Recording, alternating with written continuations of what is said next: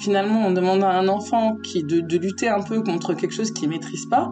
Et moi, j'ai des souvenirs que très jeune, il y avait des problèmes de confiance en moi. Je me disais, mais pourquoi je suis pas comme les autres? Parce que l'air de rien, on était très dans le truc, faut pas faire de vagues, tu veux pas nous afficher. En gros, c'était ça. Hein.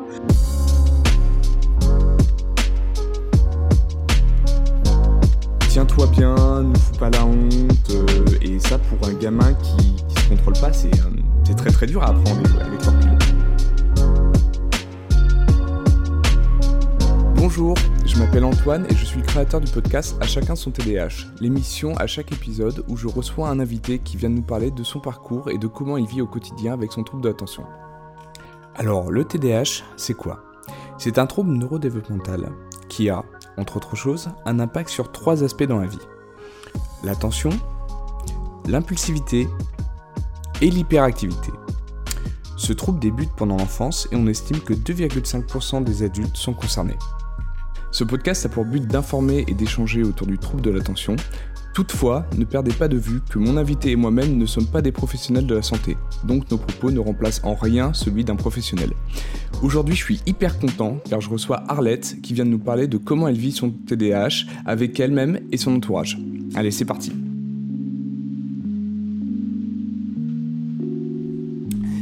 Salut Arlette, comment ça va? Salut Antoine. Ça va tu bien. vas bien Ouais. Ouais, ouais. Je, je suis hyper content de te recevoir euh, sur euh, ce deuxième épisode. Euh, alors, le podcast est, est tout nouveau, tu en avais entendu parler par, par les réseaux sociaux. Euh, on a pas mal échangé avant de, de préparer cet épisode, mais je te- du coup, je te laisse te, te présenter un peu auprès des éditeurs, nous, nous dire euh, ton âge, ce que tu fais, voilà. Alors, je m'appelle euh, Arlette, j'ai 36 ans, euh, j'habite euh, en France, en région parisienne, euh, côté campagne. Je suis éducatrice spécialisée depuis maintenant euh, plus de 10 ans auprès de, de- d'enfants et d'adolescents autis- autistes qui ne parlent pas. Je me suis spécialisée sur la communication pour mettre en place des choses quand ils parlent pas, comme des signes, euh, des, des tablettes avec des synthèses vo- vocales, un petit peu organiser leur langage. Euh, dans la vie, ben, je suis euh, en couple, je suis mariée avec deux enfants euh, de 7 ans et 5 ans. Alors la particularité, c'est que mon, mon mari est TDAH, que j'ai une petite fille avec un TDA sans l'hyperactivité euh, et des troubles de l'apprentissage, et que j'ai une autre petite fille de 5 ans qui est diabétique de type 2. Donc du coup, c'est des beaucoup de charges, beaucoup de choses à penser en même temps. Voilà. C'est, euh, un parcours, c'est ce qui m'a, c'est ce qui m'a plu qu'on a préparé l'épisode. On, en- a, on en a un peu parlé, mais euh, on s'est, on s'est réservé cette partie sur ton parcours euh, pour le podcast. Euh, t'as un parcours quand même qui est, euh, qui est assez euh, hors norme. Est-ce que déjà t'en as, t'en as conscience et, euh, et comment, euh, première question, comment ça se passe en fait euh, au quotidien par rapport aux, aux gens que tu rencontres qui sont pas du tout au fait de ce qu'est un, un TDA, un TDAH ou, euh, ou ton, dans ton travail par exemple? Alors déjà, moi, euh, vu que moi j'ai quand même su très tôt euh, dans mon parcours pour quelqu'un de ma génération de 36 ans, puis là j'ai 9 ans, je sais que je suis TDAH, donc j'ai des petites stratégies que j'ai mis un petit peu pour pallier, pour pallier. Parfois c'est pas des trucs cool, hein, mais je me suis créé une espèce de carapace. Je suis plutôt grande, je fais 1m80, je suis costaud, et j'ai une personnalité qui, qui en impose, donc du coup, ce que je fais, c'est qu'en général, je fais une petite carapace, du coup les gens ils n'osent pas trop se frotter à moi. Donc ils vont me trouver original, atypique, mais avant qu'on m'attaque, il y a un petit chemin avant, il y a quand même du temps. Ouais, c'est souvent c'est euh, de l'incompréhension, c'est euh, enfin c'est qu- quand tu dis avant qu'on t'attaque, il y a il y a parfois de la méchanceté, tu sens ou c'est juste c'est juste de, de l'incompréhension? Oui, je, je trouve que moi, les plus grandes difficultés que j'ai pu rencontrer, c'est avec les femmes. Avec les hommes, ça se passe toujours très bien. Ils me trouvent géniaux, ils voient tout de suite qu'effectivement, euh, il y a un truc au niveau de l'hyperactivité, de l'impulsivité, du fait que mon cerveau, il va à 100 à l'heure, que j'ai 36 000 idées, que je m'arrête jamais. Mais avec certaines, hein, pas toutes les femmes, hein, avec certains types de profils de femmes qui sont très carriéristes, qui ont un peu les dents, qui rayent le plancher, qui sont très scolaires, bah, du coup, on a des, profils qui, s'opposent. Et du coup, moi qui est un peu brouillon à, cause de mon TDAH par moment, bah, du coup, elles vont, je vais vite attirer leur attention. Et euh, du coup, on va avoir, on peut avoir des difficultés. Donc, c'est vrai que moi, c'est pas quelque chose que je, dis à mon employeur au début, mais par contre, quand on me connaît bien, quand on connaît mes qualités et mes défauts, je le dis. Mais je veux pas que ce soit un passeport. Je comprends, je comprends. C'est marrant parce que moi, c'est un peu pareil dans le sens où, euh, avec les, les, personnes du même sexe, en fait, qui sont complètement en opposition avec mon, mon caractère, euh, ça, ça, a tendance à clasher aussi très très rapidement. Donc, euh, t'inquiète pas, t'es pas la seule, t'es pas la seule sur ça. À mon avis, ça fait partie d'une des caractéristiques. mais je sais, je m'étais jamais fait la réflexion comme ça, tu vois. Mais le fait de te l'entendre dire, ça fait écho à ce que j'ai déjà vécu. J'avais une question par rapport à ça. Tu dis que du coup, euh, du coup vu que tu as 36 ans, que tu es, au courant pour ton TDAH depuis, euh, tu as dit l'âge de 9 ans, c'est ça? Ouais. Comment, comment, euh, comment ça s'est passé pour toi? Parce que, étant donné que le diagnostic du TDAH, c'est un truc qui est assez récent quand même, euh, ça, a mis, euh, ça mis beaucoup de temps, je crois, si je dis pas de bêtises, que c'est reconnu officiellement chez l'adulte depuis seulement 13 ans. Est-ce que tu peux nous raconter un peu rapidement comment ça s'est passé à l'école, comment tu as été diagnostiqué, comment tu as su Voilà, comment ça s'est passé pour toi? Alors déjà, moi, j'ai eu une enfance très difficile qui faisait que du coup, j'ai très tôt, il y a eu un, sac, un socle familial qui était très instable. Euh, la stabilité a été retrouvée à peu près euh, vers l'âge de 5 ans, 5 ans et demi. Euh, mhm. avec pas mal de, de, de, grosses difficultés et tout. Et donc, du coup, pendant un certain temps, on a pu mettre ça sur le dos des, des difficultés familiales, du divorce très tôt, de, de, la problématique sociale, le fait que mes, ma mère et mes parents n'avaient pas les papiers, le fait qu'on n'avait pas les moyens de beaucoup de choses. On pouvait mettre ça sur ça. Puis après, rapidement, dans notre entourage, quand la situation de mes parents s'est arrangée, que ma mère s'est un peu plus concentrée sur moi, il y avait une orthophoniste euh, dans notre entourage, une jeune orthophoniste à l'époque, qui travaillait à, l'hôpital Robert Debré et qui, du coup, avait entendu parler des troubles neurodéveloppementaux, mais on appelait ça le TADA à l'époque. Et donc, du coup, voyant comment j'étais, comment je, elle disait que quand on te regardait, c'est comme si y avait, y avait euh, comme si on te mettait des coups électriques, il fallait que tu partes, que tu tenais pas en place, comme s'il y avait des pulsions qui faisaient que tu devais te, te, partir, bouger. Et du coup, elle a dit à ma mère, bah écoute, je pense qu'elle a un TADA. Et du coup, elle est venue avec les articles. Et à l'époque, on insistait beaucoup que sur le côté hyperactif. C'est-à-dire que le côté attention, on s'en foutait un peu, mais le côté impulsivité et hyperactivité, c'était ça qui, qui, intéressait tout le monde. Euh, ouais, c'est vrai. Alors, déjà, premier truc, euh, l'hôpital Robert de Brest, c'était bien celui dans le 19e, on est d'accord? Oui, je pense que c'est ça. C'est marrant, j'ai vécu, euh, j'ai vécu pas très très loin et j'ai et j'étais, euh, je suis allé là-bas, alors euh, rien à voir avec le TDAH, mais euh, je suis allé quelques fois là-bas, effectivement. Donc on était, on était, si ça se trouve, voisins, on s'est peut-être croisés, effectivement, à l'époque. ah, oh, peut-être, ouais.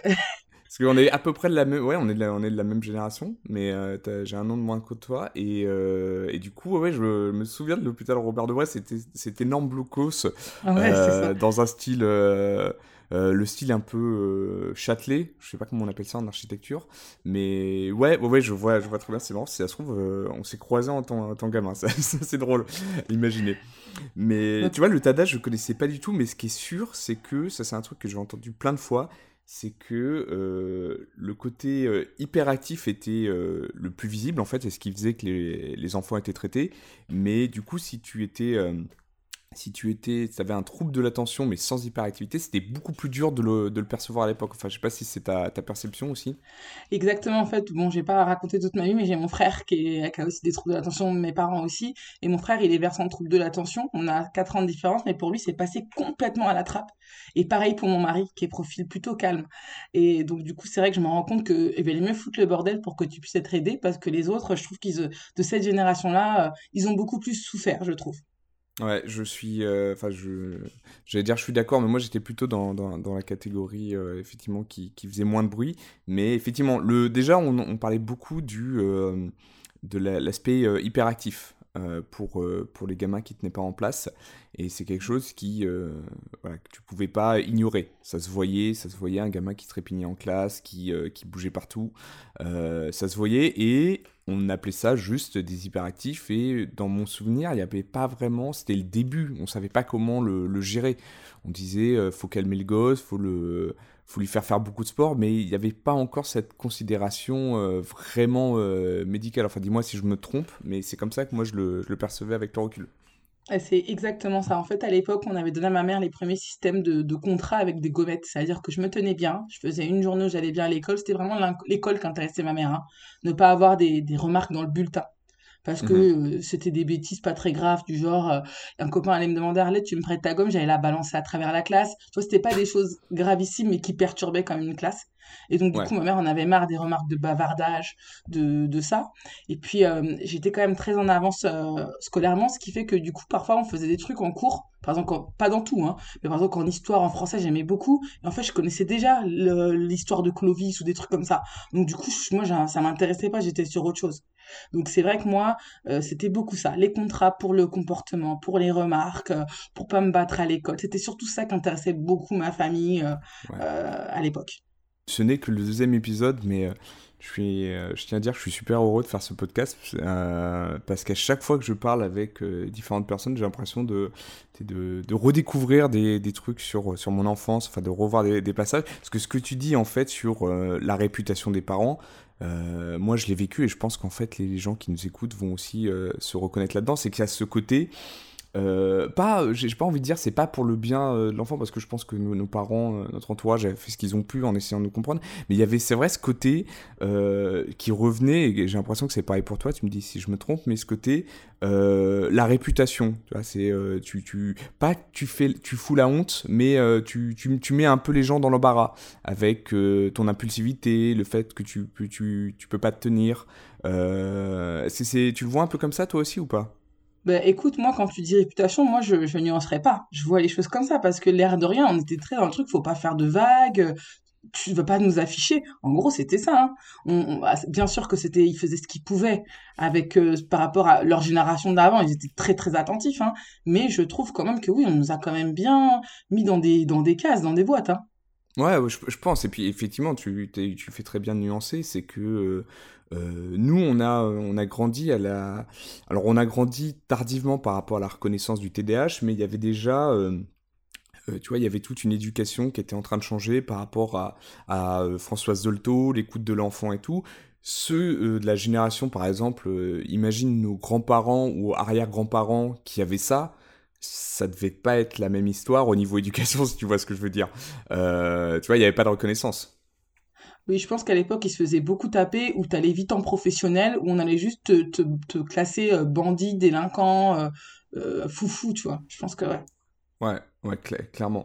C'est, fou. Non, mais t'as raison, il y a tout ce côté. tiens-toi bien, nous fous pas la honte. et ça, pour un gamin qui, qui se contrôle pas, c'est, très très dur à appréhender ouais, avec le recul. Ouais, et puis je trouve que pour la confiance en soi, c'est compliqué parce que finalement, on demande à un enfant qui de, de lutter un peu contre quelque chose qu'il maîtrise pas. Et moi, j'ai des souvenirs que très jeune, euh, il y avait des problèmes de confiance en moi, quoi. Je me disais, mais pourquoi je suis pas comme les autres?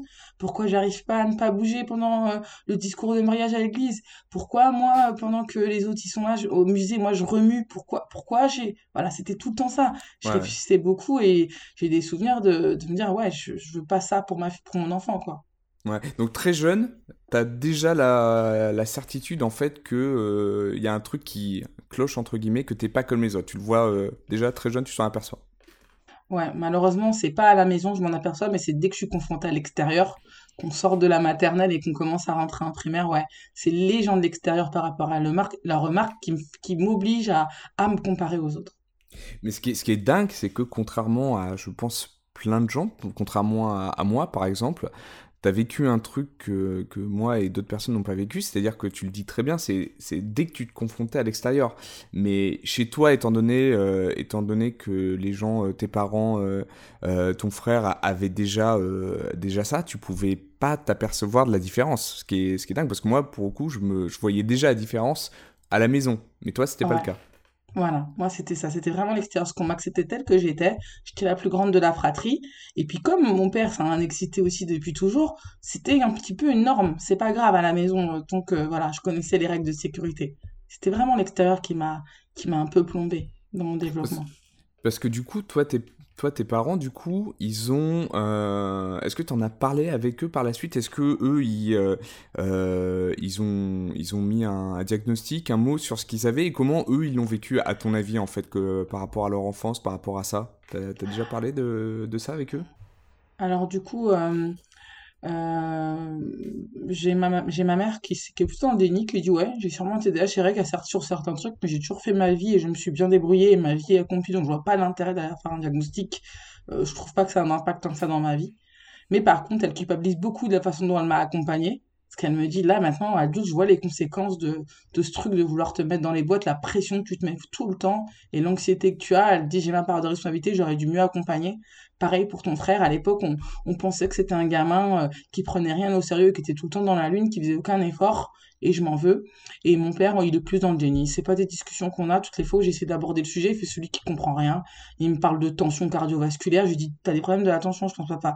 Oui, c'est vrai. Bon, bref. Donc, je pense que c'est des, c'est, en tout cas, pour ma part, c'est une génération, ils ont pas tellement envie de, d'en savoir plus. Ouais, je j'ai vu ça avec, euh, avec avec pas mal de pas mal de gens aussi euh, au, au fil des euh, des discussions avec euh, avec des personnes. Mais ce qui est euh, ce qui est dingue en, en plus, c'est que c'est le TDAH, enfin le TDA TDAH, c'est quelque chose qui est qui est héréditaire. Ça vient bien de quelque part. Donc si t'es en général quand t'es TDAH, c'est-à-dire qu'il y a au moins une personne, pas forcément un de tes parents, mais ça peut être ça peut remonter à plus loin, mais qui l'a été. C'est obligé et euh, souvent, en fait, euh, c'est très très dur d'en discuter avec, euh, avec les personnes concernées. Oui, c'est fou, surtout que moi, mon père, c'était vraiment un profil, il avait vraiment des comportements excessifs de délinquance, il a quitté l'école très tôt, autodidacte, au potentiel, il a très beaucoup compensé, il tenait pas en place, l'impulsivité a, a, fait qu'il a perdu beaucoup de boulot, qu'il a eu beaucoup de problèmes dans ses relations amoureuses, donc effectivement, c'est le vrai TDAH, comme tu peux le lire, avec tous les excès, avec les addictions, et c'est quelqu'un qui, vraiment ne veut pas mettre la, le nez dans ça pour approfondir. Donc c'est vrai que c'est étonnant. C'est, euh, c'est dingue. Oui, parce qu'il y a des personnes, euh, tu vois, moi j'appelle ça des degrés. Euh, dans le TDAH, a des personnes qui, qui le, vraiment le sont à, à 2000%, si tu veux, qu'on, qu'on tout, c'est-à-dire l'impulsivité, comme tu dis, le, besoin de nouveauté, voilà, et tu as des personnes qui le sont beaucoup moins. et donc, quand, quand tu l'es à 2000% et que c'est évident, c'est euh, d'autant plus, euh, je ne veux pas dire bizarre, c'est libre à chacun, mais effectivement c'est d'autant plus, euh, comment on pourrait dire, euh, étrange, curieux de ne pas vouloir savoir. Tu vois, comme si le, le fait de, de, confirmer, en fait, ça allait, ça allait briser quelque chose. C'est ça. J'ai l'impression que c'est comme si tu avais basé toute leur vie en, en, en se disant, bah voilà, je suis comme ça, ou en tout cas en se posant pas les, les bonnes questions. Et comme tu dis, euh, moi j'ai vraiment ce, ce profil-là où on est sur les conduites sexuelles à risque, on est sur vraiment tout le profil cliché de, du TDAH adulte. Et euh, la, mon, mon, père se dit, non, non, je j'en ai rien à faire, je veux pas savoir. Ouais, ouais. et t'as plein de gens qui, euh, qui veulent pas reconnaître ça, enfin, ou qui, pas qui veulent pas, mais qui de prime abord, tu vas leur présenter les faits, tu vas leur, leur expliquer. Ils vont toujours te, trouver euh, une excuse ou une justification pour t'expliquer que t'étais pas vraiment TDAH. C'est-à-dire, euh, c'est l'éducation, c'est euh, ton caractère, c'est euh, l'école, mais ça, le trouble, un trouble neurologique, ils le considèrent pas. Tu vois, tu vois ce que je veux dire? Oui, c'est vrai comme si euh, s'il y avait euh, du charlatanisme c'est un nouveau euh, un truc à la mode mais c'est un un vrai truc c'est un vrai truc médical et ça demande beaucoup de, de temps et d'explications pour expliquer aux gens que non c'est pas pas un truc que que tu as trouvé du jour au lendemain c'est plutôt plutôt quelque chose que tu avais sur le bout de la langue tu savais pas ce que c'était jusqu'au jour où tu as, as, été informé sur ce qu'était le TDAH ah, alors, euh, c'est vrai que moi, euh, travaillant dans l'humain avec les troubles neurodéveloppementaux, j'ai beaucoup de gens qui sont quand même sensibles à ça. Mais effectivement, c'est vrai qu'il m'est arrivé de rencontrer des, des, gens comme ça dans le cadre privé. C'est vrai qu'en général, on a une discussion, puis on n'a plus une autre. Puis même quand tu fais partie de ma famille, du coup, je, m'en tiens, je me tiens très très loin. Ouais. Et puis il y a tout le truc euh, au niveau relationnel, le truc euh, d'explication. Faut pas que tu, on, tu veux pas avoir la, la, pitié des gens non plus. Enfin, j'imagine, tu vois, moi c'est comme ça. Tu veux pas avoir la pitié des gens. Euh, tu veux que les gens soient au courant, mais les gens, ils savent hum, souvent, ils savent pas comment comment gérer ça. et ça, ça peut devenir un peu un peu bizarre, un peu gênant. Tu vois, je sais pas si ça t'est arrivé, toi. Alors, j'ai oublié de préciser que je suis formatrice aussi dans la vie et que du coup, régulièrement dans le mois, euh, trois, quatre fois dans le mois, je me déplace pour donner mes formations sur la communication. Donc, je rencontre plein de gens inconnus. Et a des moments, euh, je prends, je suis en train de, ça fait peut-être 3-4 heures que je fais ma formation, même pendant la pause, les gens ne te laissent pas faire ta pause parce qu'ils viennent te poser des questions sur des cas cliniques, des soucis qu'ils ont. Donc du coup, c'est vraiment pour moi très très compliqué euh, les formations. Parce qu'il faut tout donner, faut rester focus. Et il m'arrive parfois, quand je suis en train d'observer, que je fais des ateliers ou que je les fais répéter des choses, de devoir regarder tel atelier reproduit une vingtaine de fois. Parfois, au, 13e, 15e, je suis plus. Ou en tout cas, j'ai des décrochages. Et quand je dis, excusez-moi, j'ai des troubles de l'attention, ça c'est compliqué, là, faut vraiment qu'on fasse une pause. Ou, ou par exemple, que je vais avoir un comportement possible, dire non, là c'est pas bon, et que je vais leur demander de reprendre, je vais devoir me justifier sur le TDAH. Et j'en vois certains qui font des têtes du style, mais n'importe quoi, elle est juste mal polie ou elle est juste euh, inattentive et elle prend des excuses je, le sens. Et on, là, on rentre dans quelque chose de gênant. Donc, du coup, maintenant, ce que je fais, c'est que dès le début, je dis, je suis TDAH quand je suis encore toute fraîche, toute rigolote, quand ça va bien. Comme ça, quand après ça vient, c'est pas comme si c'était une excuse pour pallier euh, au fait que j'ai bugué un peu, quoi. Ouais, du, du, coup, moi, je voulais, euh, je un peu que tu nous expliques euh, ce que tu as, commencé un petit peu à nous dire, comment c'était pour toi l'enfance, euh, comment tu as su très jeune qu'il y avait un truc qui, clochait, entre guillemets. Est-ce que tu peux un peu nous, rapidement nous parler de, du parcours du diagnostic, comment ça s'est passé, qui t'a vu comme professionnel, est-ce que été rapide, est-ce que ça a été long, est-ce que ça a été dur Est-ce que tu peux nous expliquer un peu? Donc je rappelle le contexte, quand je disais à l'époque, euh, ma mère euh, était euh, migrante sans, sans papier, avec une situation financière difficile, avec deux enfants. Donc du coup, quand l'ami orthophoniste lui a parlé de ça, lui dit, écoute, moi je vais, te faire, je vais faire un premier bilan. Parce que nous, on a une formation à ça, donc il y a eu le bilan qui était gratuit parce que c'était une amie. Ensuite, on m'a orienté, orienté vers le pédiatre de la PMI, une consultation gratuite, qui a dit, ouais, mais elle est très bonne élève, et puis c'est un petit peu d'originalité. Vous savez, ça, je pense que c'est des c'est des trucs d'américains. Donc, un peu de déni. Euh, ma mère, donc, du coup, quelques mois passent et cette hyperactivité, cette impossibilité prend beaucoup, beaucoup de place à l'école, les remarques et tout ça, c'est terrible. Euh, et puis, elle trouve quand même qu'il y a des troubles du sommeil, que je suis un enfant qui tient pas en place, que, que très tôt j'ai accès à la lecture, donc je lis des livres de grand, je dors pas la nuit. Vraiment un enfant un peu spécial et puis très, très agité, toujours en train de se mettre en danger et tout. Et donc, du coup, là, elle décide qu'elle va, elle demande à pouvoir prendre un rendez-vous à Robert Debré je pense qu'à l'époque, c'était peut-être pédopsychiatre. Hein. Et j'ai un souvenir d'avoir été passé toute une journée de batterie de tests où j'ai dû faire des dessins, où on a demandé beaucoup de choses, comment je me sentais. Euh, et ensuite qu'on rend les conclusions à ma mère en disant que j'ai un profil, un de, euh, haut potentiel, blablabla, que je suis hyperactive, que je suis un enfant, que c'est sûrement à cause du cadre familial, donc on culpabilise beaucoup ma mère. Euh, qu'on dit qu'il faut me stimuler, qu'il faut que je fasse du sport, que j'ai besoin de beaucoup d'attention, qu'il faut nourrir tout, ce, tout ce cerveau euh, qu'il faut nourrir et qu'il faut faire plus. Donc, euh, et que du coup, maman mère demande si on peut soigner, on dit non, il y a les médicaments, mais c'est pour les Américains, elle se débrouille bien à l'école, elle, faut surtout un petit peu lui serrer la vis et l'occuper, qu'elle soit crevée, qu'elle se couche crevée. Voilà. Ok. Et alors il y a, plusieurs trucs. Alors en, vrai, ce qui est euh, ce qui est étrange, ce qui est, pas non plus complètement faux dans le sens où euh, un TD TDAH, tu dois effectivement le, le stimuler. Euh, comme c'est pas complètement faux comme diagnostic, mais il y a le côté effectivement un truc que moi j'ai jamais compris, enfin en lisant, en me renseignant sur le, sur le TDAH, il y a ce truc effectivement qui est beaucoup revenu, euh, mais pas que sur le TDAH, hein, sur, euh, sur plein de, pathologies. Euh, tu l'as très bien dit, c'est ouais, les médicaments, ça c'est un truc d'américain. Mais au final, il y a quand même plein de pathologies où on s'est rendu compte qu'on était vachement en retard. Euh, la France et l'Europe, tu vois, à pas vouloir, ah euh, euh, à pas vouloir prendre le taureau par les cornes, à pas vouloir essayer. Et tous les traitements médicamenteux viennent des États-Unis pour le coup, et ça a été reconnu beaucoup plus tôt au Canada et aux États-Unis. Et moi, je trouve ça, je trouve ça dingue quand même avec le recul.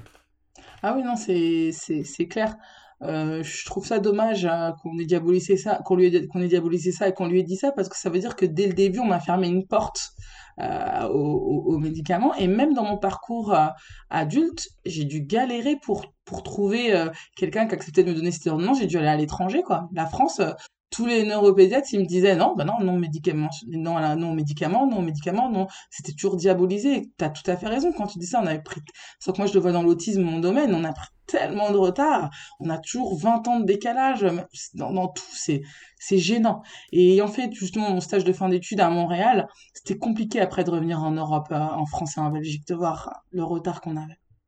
Et, euh, et, donc, si je comprends bien, en fait, c'est euh, c'est d'abord vous êtes, ta mère est d'abord allée voir un orthophoniste pour toi, puis ensuite un pédopsychiatre, c'est bien ça? Voilà, donc après, il y a eu le, médecin. Pour, pouvoir avoir accès à Robert Debré, tu dois avoir le pédiatre qui donne une lettre de recommandation. Donc, elle a parlé au service gratuit de PMI, là, les, trucs, les médecins gratuits, les, l'espèce de permanence qu'ils faisaient à l'époque chez moi le lundi, où tu pouvais aller avoir accès à un psychologue ou à un médecin un pédiatre s'il y avait un souci. Donc elle a d'abord vu ça en local, dans le village du coin, Ouais. où ils ont dit oui, effectivement, c'est vrai qu'elle est hyperactive, mais regardez, elle travaille bien à l'école, elle est intelligente, elle parle hyper bien. Est-ce que c'est vraiment nécessaire? Donc du coup, ma mère a laissé tomber et en voyant que les difficultés à l'école de comportement perduraient, elle a dit non, faut quand même que je creuse, je peux pas laisser tomber, ça va pas, la petite, euh, elle a 4 ans, il y a tout le temps des remarques. Voilà. Ouais. Et donc c'est après que l'orthophoniste est venu euh, est rentré dans la course? Non, non, non, l'orthophoniste, c'est notre amie. Donc dès le début, c'est elle Ah, qui a, qui a d'accord. orienté. C'est elle qui a dit, ou elle, je pense qu'elle a un TADA, comme on disait à l'époque.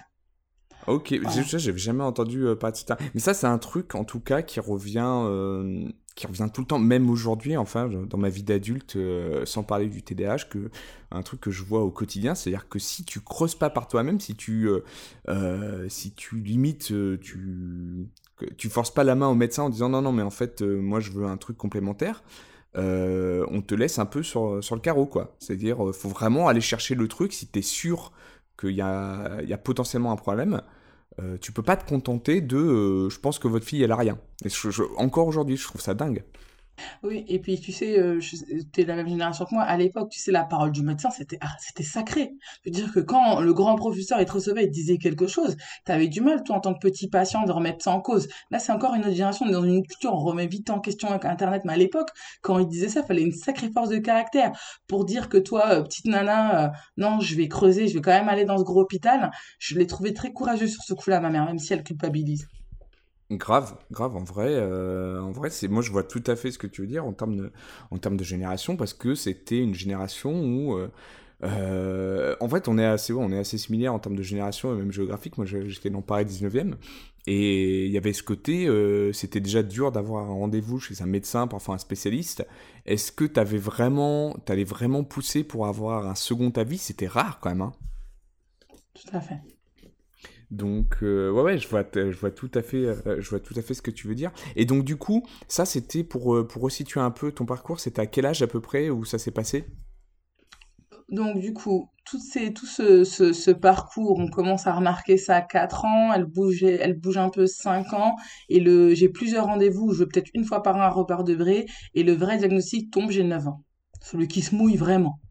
ouais ça et ça c'est euh, c'est c'est fou parce que euh, à titre de comparaison moi euh, mes profils euh, sans hyperactivité j'ai jamais eu de diagnostic euh, fondé en tant que gamin alors que je suis allé euh, chez l'orthophoniste pareil Euh, j'ai eu des rendez-vous chez des euh, chez des pédopsychiatres, mais euh, j'ai jamais eu de, de diagnostic posé. Donc ça vraiment, ça dépend vraiment de ton profil aussi.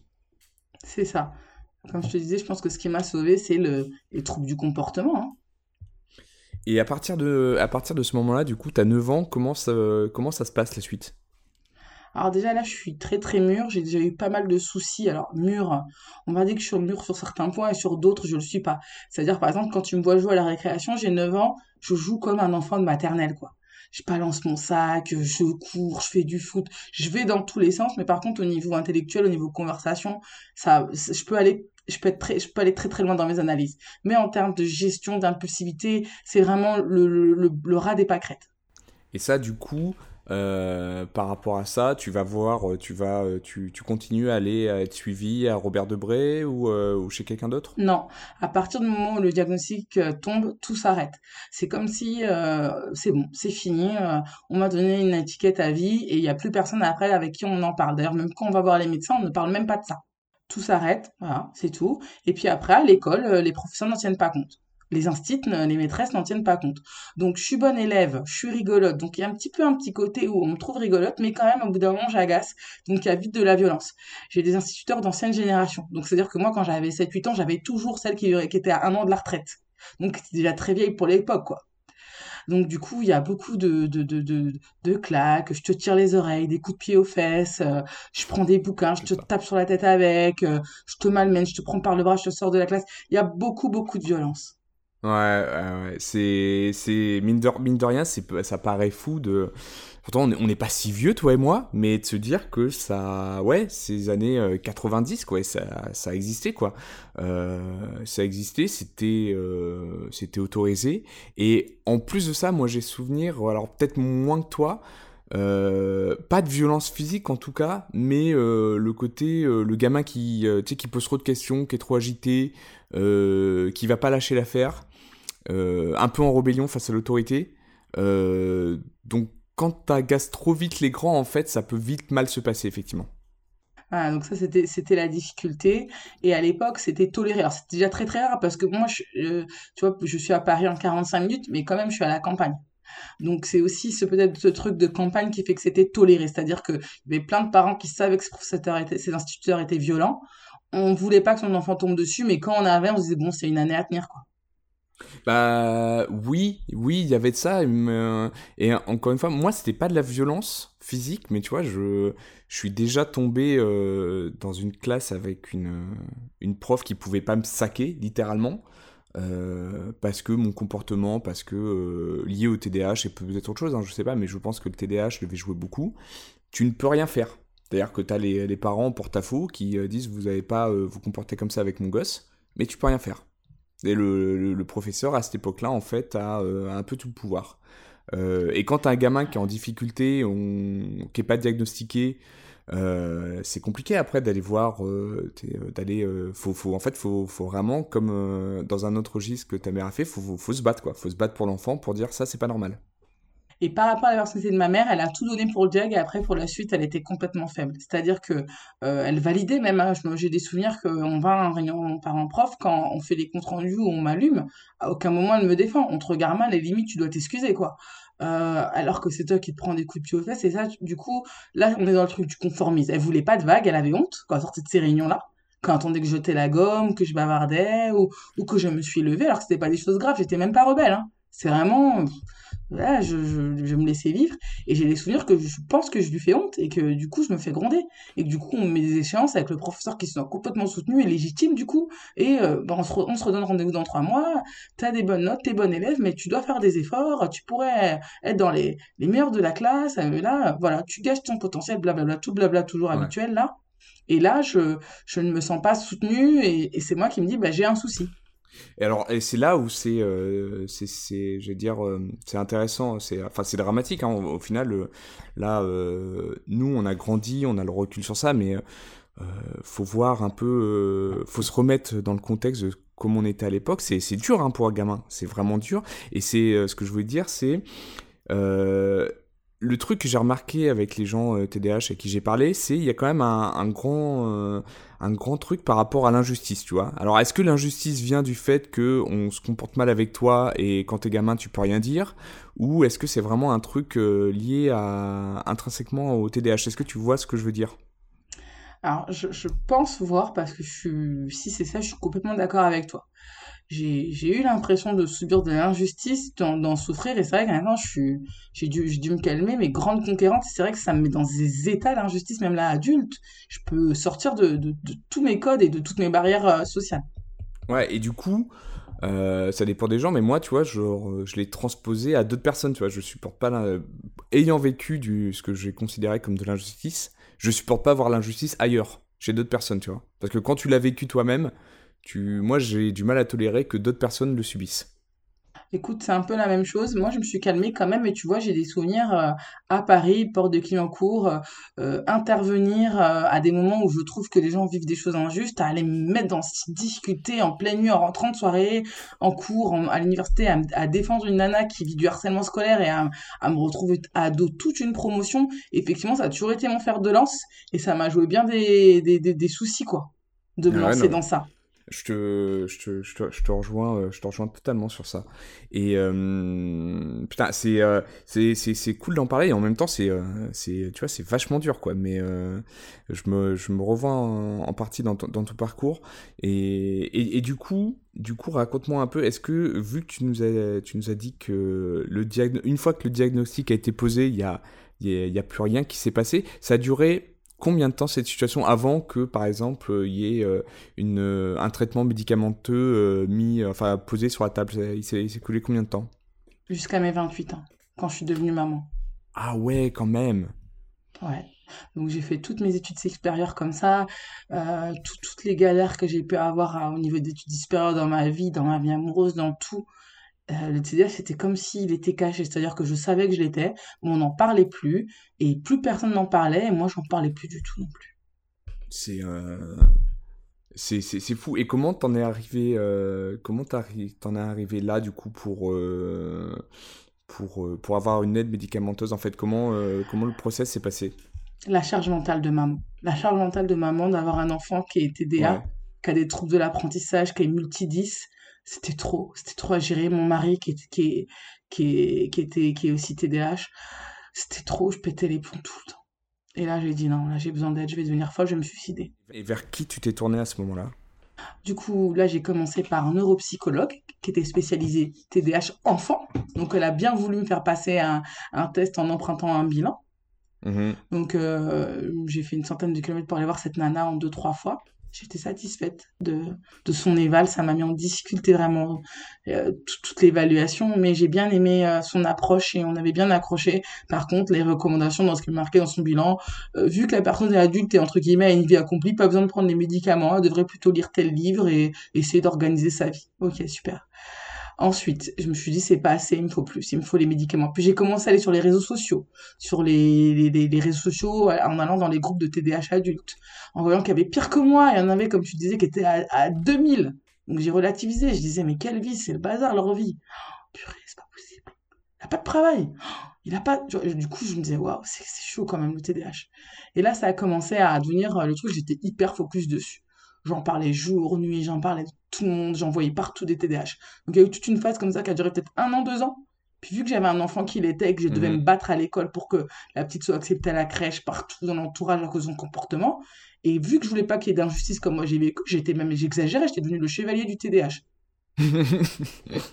Donc euh, je saoulais tout le monde avec ça je, respirais, je vivais TDAH. Puis là, j'ai commencé le parcours à, commencer des, à rechercher des, des, des, psychiatres spécialisés. Donc, j'ai été jusqu'à faire 400, 500 km. Et à chaque fois, euh, ouais, j'ai été du côté de la Suisse pour en trouver un qui, avait, qui avait bonne réputation.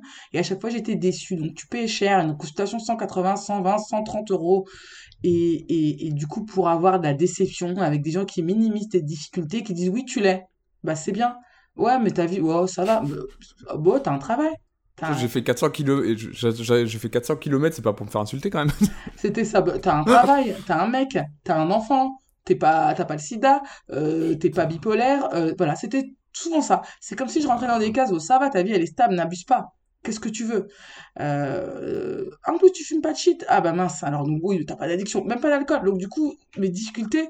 Et quand je parlais des troubles alimentaires, de la boulimie que moi j'avais, ce qui était aussi pour moi une addiction grave, bah c'était pas pris en compte. Oui, mais vous savez, l'alcool euh, et le cannabis et, et, d'autres drogues. Et du coup, je me suis vraiment sentie rabaissée. Un, deux, trois, quatre rendez-vous, puis une grosse pause. Ouais. Donc j'étais là avec mes bilans qui disaient oui que j'avais le TDAH, mais euh, on, on proposait rien et moi je voulais des médicaments. Je sentais qu'il fallait que je teste. Et ça nous mhm. emmène, euh, donc du coup j'ai 28 ans et effectivement il y a beaucoup d'années qui se passent et du coup l'accès aux médicaments, euh, août 2020, 35 ans, je vais en Belgique dans la clinique spécialisée TDH. Et là je rencontre un, un, un je sais pas comment, un neuro, neuropsychiatre extraordinaire avec une approche euh, France-Suisse, un rapport au TDAH qui est simple, où on ne nie pas tes difficultés, où on te dit qu'il y a 30 000 profils et on te dit ouais, c'est clair que tu galères, il y a trop d'anxiété. Et effectivement, tu as dû développer plein de trucs parallèles qui t'ont bouffé et qui te prennent de l'énergie. Tiens tes médicaments, tu es libre d'en prendre ou de pas en prendre, mais en tout cas ne culpabilise pas. Et là, ça a été quelque chose, et du coup, moi, c'est le confinement, en fait. Parce que, on va en parler après, mais effectivement, ça a été le confinement où je me suis dit, je peux plus. Il faut qu'il y ait quelque chose. Donc, alors attends, ça c'était euh, le, euh, le moment où tu as eu ta, ta, prescription de médicaments, tu dis c'est août 2020 Ouais. Donc entre tes 28 ans en fait et, euh, et août 2020, c'est... 7 ans. 7 ans de galère.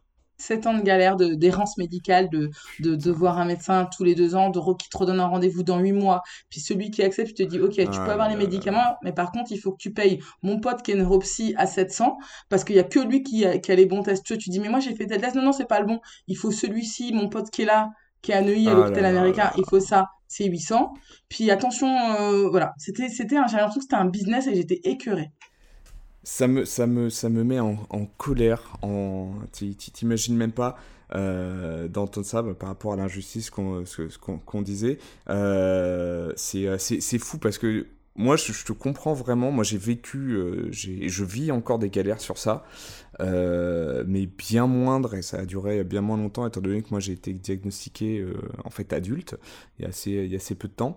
Mais je vois complètement ce que tu veux dire dans le rapport où tu, tu demandes juste à être traité normalement comme n'importe quel patient.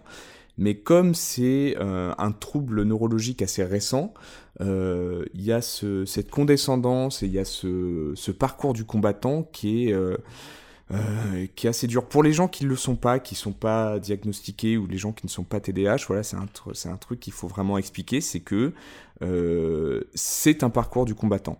Vraiment, il y a très peu de personnes. Charlotte qu'on a reçu, que j'ai reçu dans l'épisode précédent, nous a raconté qu'elle c'était super simple, ça a été fait en un an mais c'est l'exception. J'ai l'impression que c'est, extrêmement dur de, euh, de se faire diagnostiquer et qu'on le sait en fait, de tomber sur un professionnel qui euh, va être compréhensible et qui va, euh, qui va fournir une aide médicamenteuse, bien sûr, quand, quand, ça s'y ça prête.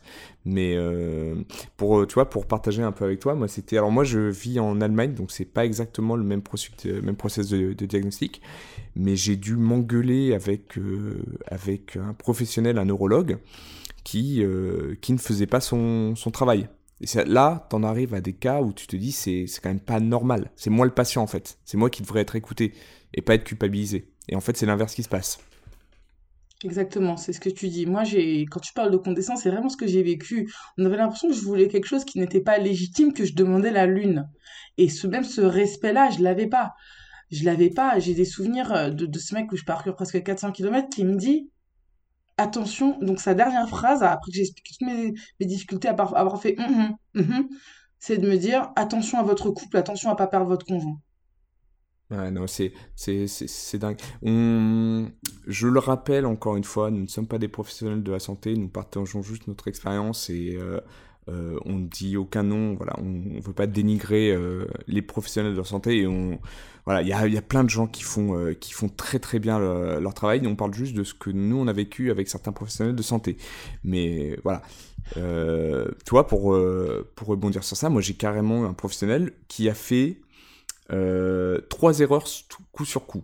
Euh, j'ai dû, il m'a fait faire une batterie de tests, ça a duré un an. Euh, pour avoir le droit potentiellement à avoir des médicaments. Et le paradoxe, c'est que je pense que ce professionnel est, lui pour le coup était TDAH et, et qu'il oubliait tout, mais il, oubliait tout à chaque fois. et on parle quand même de rendez-vous où le mec oubliait des, des informations sur les prescriptions, tu vois. Euh, et tu reviens, tu dis bon, vous avez fait une erreur, et le mec t'accuse en fait. Et là, tu fais ah non, c'est pas possible. Ça, c'est pas tolérable. Dans le monde, de, dans, dans, la médecine, c'est euh, moi, je suis un patient, je viens pour être traité, je viens pas pour euh, pour assumer les, les, conneries que vous faites.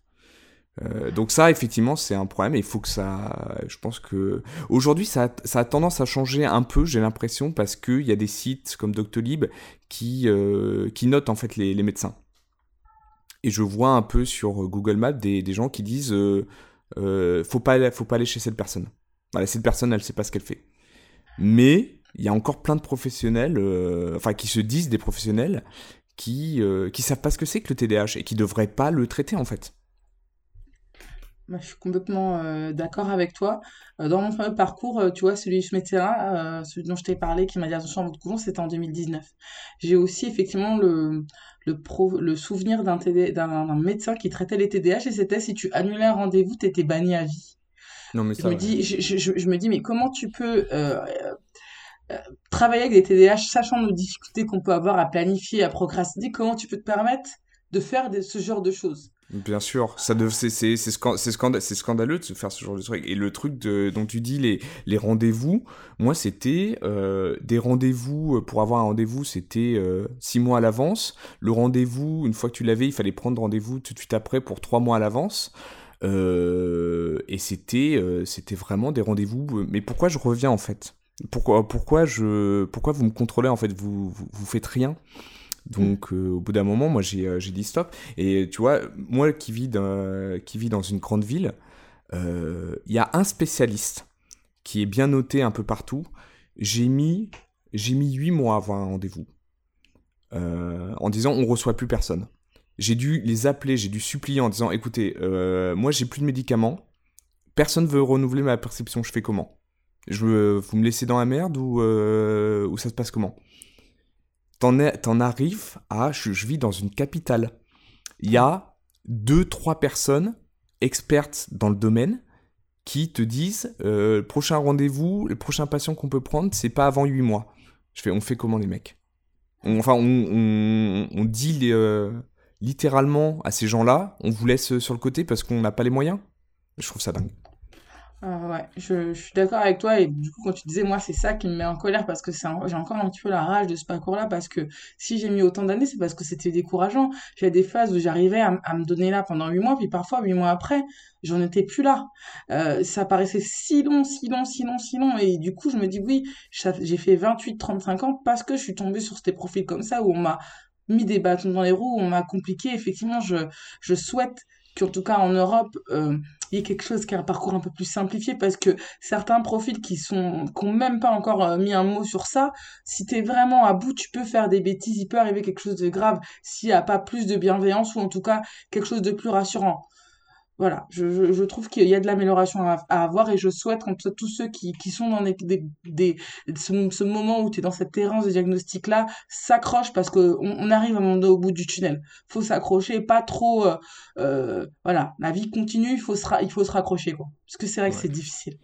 Je suis, je suis d'accord avec toi, c'est un peu le c'est un peu un coup de gueule parce que moi c'est pareil que toi, il y a des trucs où tu te dis euh, en fait euh, vous découragez tellement les gens, vous mettez tellement de contraintes euh, et je parle même pas, je parle même pas des de tout ce qui est accessoire, c'est-à-dire que quand tu viens récupérer ton médicament, on te, on te juge, tu vois, on te fait, on te regarde de, de, de, de, haut en bas pour savoir si tu mérites. En fait, c'est mais il euh, n'y a pas de il a pas de mérite en fait. Il y a pas de euh, je suis allé voir un médecin j'ai fait un diagnostic pendant un an. Euh, est-ce que est-ce qu'on est-ce qu'on juge les gens qui je sais pas doivent prendre des médicaments toute leur vie sur je sais pas qui ont du diabète par exemple tu vois? Non t'as du diabète t'as du diabète t'as besoin de médicaments. Donc à partir du moment où le, diagnostic est passé moi ça m'énerve encore de devoir me prendre des réflexions sur des gens qui me connaissent pas et qui connaissent pas mon trouble. Ça ça me foire de moi euh, ouais, ça je, je comprends parce que bon là ils se sont habitués parce qu'ils doivent fournir en Ritaline euh, trois personnes. Mais au tout début j'ai, j'ai, je me rappelle les, les, les préparateurs pharmacie les regards de jugement quand on venait chercher notre Ritaline. On aurait dit que ça nous amusait. On aurait dit et effectivement j'ai même des souvenirs de ils nous connaissent on a un renouvellement chaque, voilà on a un renouvellement chaque mois et que mon médecin s'est trompé de date sur un jour et on nous refuse la Ritaline. Il a fallu que mon médecin appelle et leur gueule dessus quoi. Leur dit mais attendez vous avez des gens qui font 40 kilos pour venir me voir. Parce que je suis le seul médecin généraliste qui a accepté de, de prendre en compte leur TDAH et vous, vous faites de la, des, des problèmes comme ça en bloquant les médicaments, sachant que c'est la galère pour avoir des rendez-vous. J'ai des souvenirs de mon médecin qui est, qui est archi douce, mais qui se met en colère par rapport à cette attitude-là, quoi. Le pharmacien, il me connaît bien, il sait bien qu'on en a besoin, et, et, il me bloque comme ça pendant deux semaines avant que je puisse avoir un rendez-vous. Donc oui, c'est vrai que ça, ça, ça a été difficile. Après, maintenant, ça va mieux parce que du coup, en France, t'es obligé d'aller vers la même pharmacie. Une fois qu'ils ont enregistré ton ordonnance, tu peux aller que sur celle-là.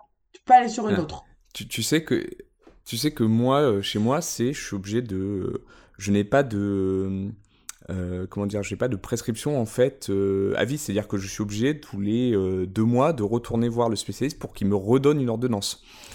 ah bah en France c'est tous les mois. C'est-à-dire que tous les mois, je dois prendre un rendez-vous pensé et ça, je dois tomber au jour même. C'est-à-dire que si j'ai pris le 13, on me donnera pas le, le 11, il faut que ce soit marqué chirurgiment autorisé à partir du 13, le mois d'après. Et du coup, c'est une charge mentale parce que c'est moi qui gère ça. Mon mari, il a rien à secouer de ça.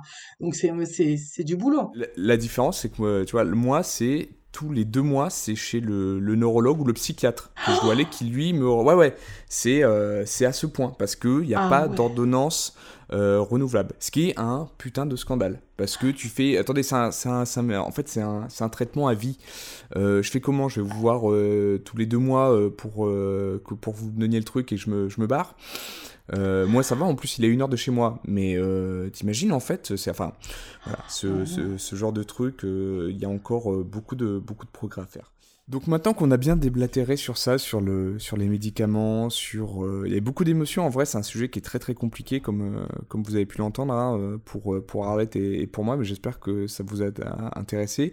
On va un peu, on va un peu redescendre en pression maintenant avec, euh, avec le sujet du jour. Si tu veux bien, Arlette, moi je voulais voir avec toi, je voulais parler un peu de... Euh, euh, le sujet du jour, c'était la, la, charge mentale pendant la, situation actuelle, c'est-à-dire tout ce qui était avec la situation sanitaire, donc avec le pass sanitaire, les ordonnances, enfin les, les mots pour sortir de, de, de, chez nous. Comment tu l'as vécu toi un peu? Parce que c'était compliqué pour tout le monde, mais en tant que TDAH, comment tu as vécu tout ça? Alors moi, ça a été assez positif euh, ce confinement parce que ça, m'a obligé un petit peu à ralentir le rythme. Les formations à travers la France, euh, ça s'est ralenti, tout s'est arrêté. Euh, le boulot en étant hyper focus, mais de manière vraiment pas du tout avec la bonne distance, ça a tout coupé aussi et j'ai pu me recentrer sur mes enfants, ma famille, sur moi-même, mon ressenti. C'était bien. Par contre, la grosse difficulté, c'était tout ce qui était école à la maison. École à la maison, occuper les enfants des enfants avec des difficultés, surveillés à 100% sans relais, ça a été hyper difficile par contre. Ils ont, ils ont quel âge euh, tes, tes petits, euh, Arlette? Ma petite, elle a bientôt 8 ans et la deuxième, elle a 5 ans. Ah ouais, ok. Donc effectivement, ça devait être, ça devait être speed à la maison. C'est vrai que j'imagine, euh, j'imagine une famille de TDAH, ça, ça doit être speed quand même au quotidien. ouais. mais, euh, mais ok, et t'as pas de, toi, t'as pas eu de, de, problème à gérer tout ce qui était, par exemple, euh, au début, euh, les tests à faire, tout ce qui était passe sanitaire et tout, parce que pas du tout. Alors bah, déjà, je sais, la France a quand même du retard. Donc, mis à part les attestations qu'il fallait que je prenne pour les courses pour sortir, j'avais pas beaucoup de sorties à part les courses. Et puis des tests sanitaires, j'en ai pas fait tout de suite vu que moi je suis restée en arrêt euh, de mars jusqu'à juillet. Ok. Donc moi j'avais vraiment une pause au niveau de la vie professionnelle. Euh, aux attestations, j'étais obsédée par ça avec mon anxiété, donc du coup j'ai pas eu de difficulté. C'était surtout au niveau du rythme, moi, qui a été compliqué à trouver mon rythme parce que j'avais l'impression d'être en vacances. Et en même temps, j'étais une maman qui devait faire les devoirs et en même temps qui devait structurer ses gosses parce qu'il fallait pas non plus que ce soit les vacances euh, toute l'année. On savait pas combien de temps ça allait durer. Ouais, ouais, ouais, ouais. Donc, euh, ouais, donc au, final, pour toi, cette expérience, ça a été quand même, ça t'a, euh, ça t'a enlevé une partie de ta charge mentale par rapport au boulot. Bon, il y a eu des difficultés à, à gérer, euh, à gérer la famille à la maison, mais c'était plutôt du positif au final. Ah oui, pour moi, ça a vraiment été du positif. Puis ça a été aussi vraiment le, le moment où j'ai eu la force de me dire, bon, bah là, ça me correspond plus, il faudra faire autre chose aussi. C'est ça qui était bien. Ok, ok, c'est, c'est, c'est, cool à savoir parce que je sais que pour certaines personnes, ça a pu être euh, ça a pu être un, peu problématique. Moi, euh, moi qui suis euh, retourné en France, j'avoue que avec mes, mes problèmes d'organisation, tout gérer, me tenir informé des régulations, ça m'a pris pas mal d'énergie. Mais, mais c'est cool d'entendre que, que pour toi, c'était c'était plutôt cool dans l'ensemble. Ouais. Après, effectivement, vivre un confinement à la campagne, quand tu peux te balader, quand les flics ils passent pas dans le village, quand t'as une maison, t'as un grand jardin, c'est pas pareil aussi. Hein. C'est clair, ouais. Par rapport aux grandes villes, euh, c'est ça. Euh, J'étais un petit peu déconnectée. Contrairement à mon mari qui lui a été réquisitionné, travaillait, était dans, dans ce truc-là. Pour lui, c'était très difficile parce que comme, comme tu dis, il devait se tenir au courant, les tests, savoir où on était. Toutes les cinq minutes, il y avait des exigences au niveau sanitaire. Moi, j'ai été un petit peu épargnée par rapport à tout ça. Ok, Ok, ok. Écoute, si ça te va, euh, si t'as rien à rajouter, on va passer à la, la deuxième partie, euh, la deuxième partie de ce podcast. On va parler de ton TDAH au quotidien. Et je sais que tu voulais parler de, plusieurs trucs, notamment l'aspect professionnel et les comorbidités. Donc, euh, si ça te va, on part sur ça. Ouais. Alors moi, les... par rapport aux comorbidités, c'est vrai que bah, du coup, moi, je disais que j'avais toujours eu des facilités scolaires, mais pas dans toutes les matières. Par exemple, je suis dyscalculique. Euh, c'est-à-dire que je pouvais ben, toute l'énergie que je voulais à écouter ce que disaient les professeurs, à m'entraîner, euh, ça rentrait pas en fait. C'est comme si j'avais euh, bah, ce qu'on a avec la dyslexie, mais avec les chiffres en fait. C'est-à-dire qu'à partir du moment où il y a des chiffres, même de base, alors je sais quand même lire, je sais calculer, je sais faire des fractions, mais si tu commences à me demander des équations, si tu commences à faire un problème comme on peut avoir niveau CM2, je suis en difficulté. C'est ok. Ça, ça, ça, te fait des. Euh, t'as des exemples dans la vie euh, quotidienne où ça peut, tu peux bugger ou tu peux être au, ralenti par rapport à ça?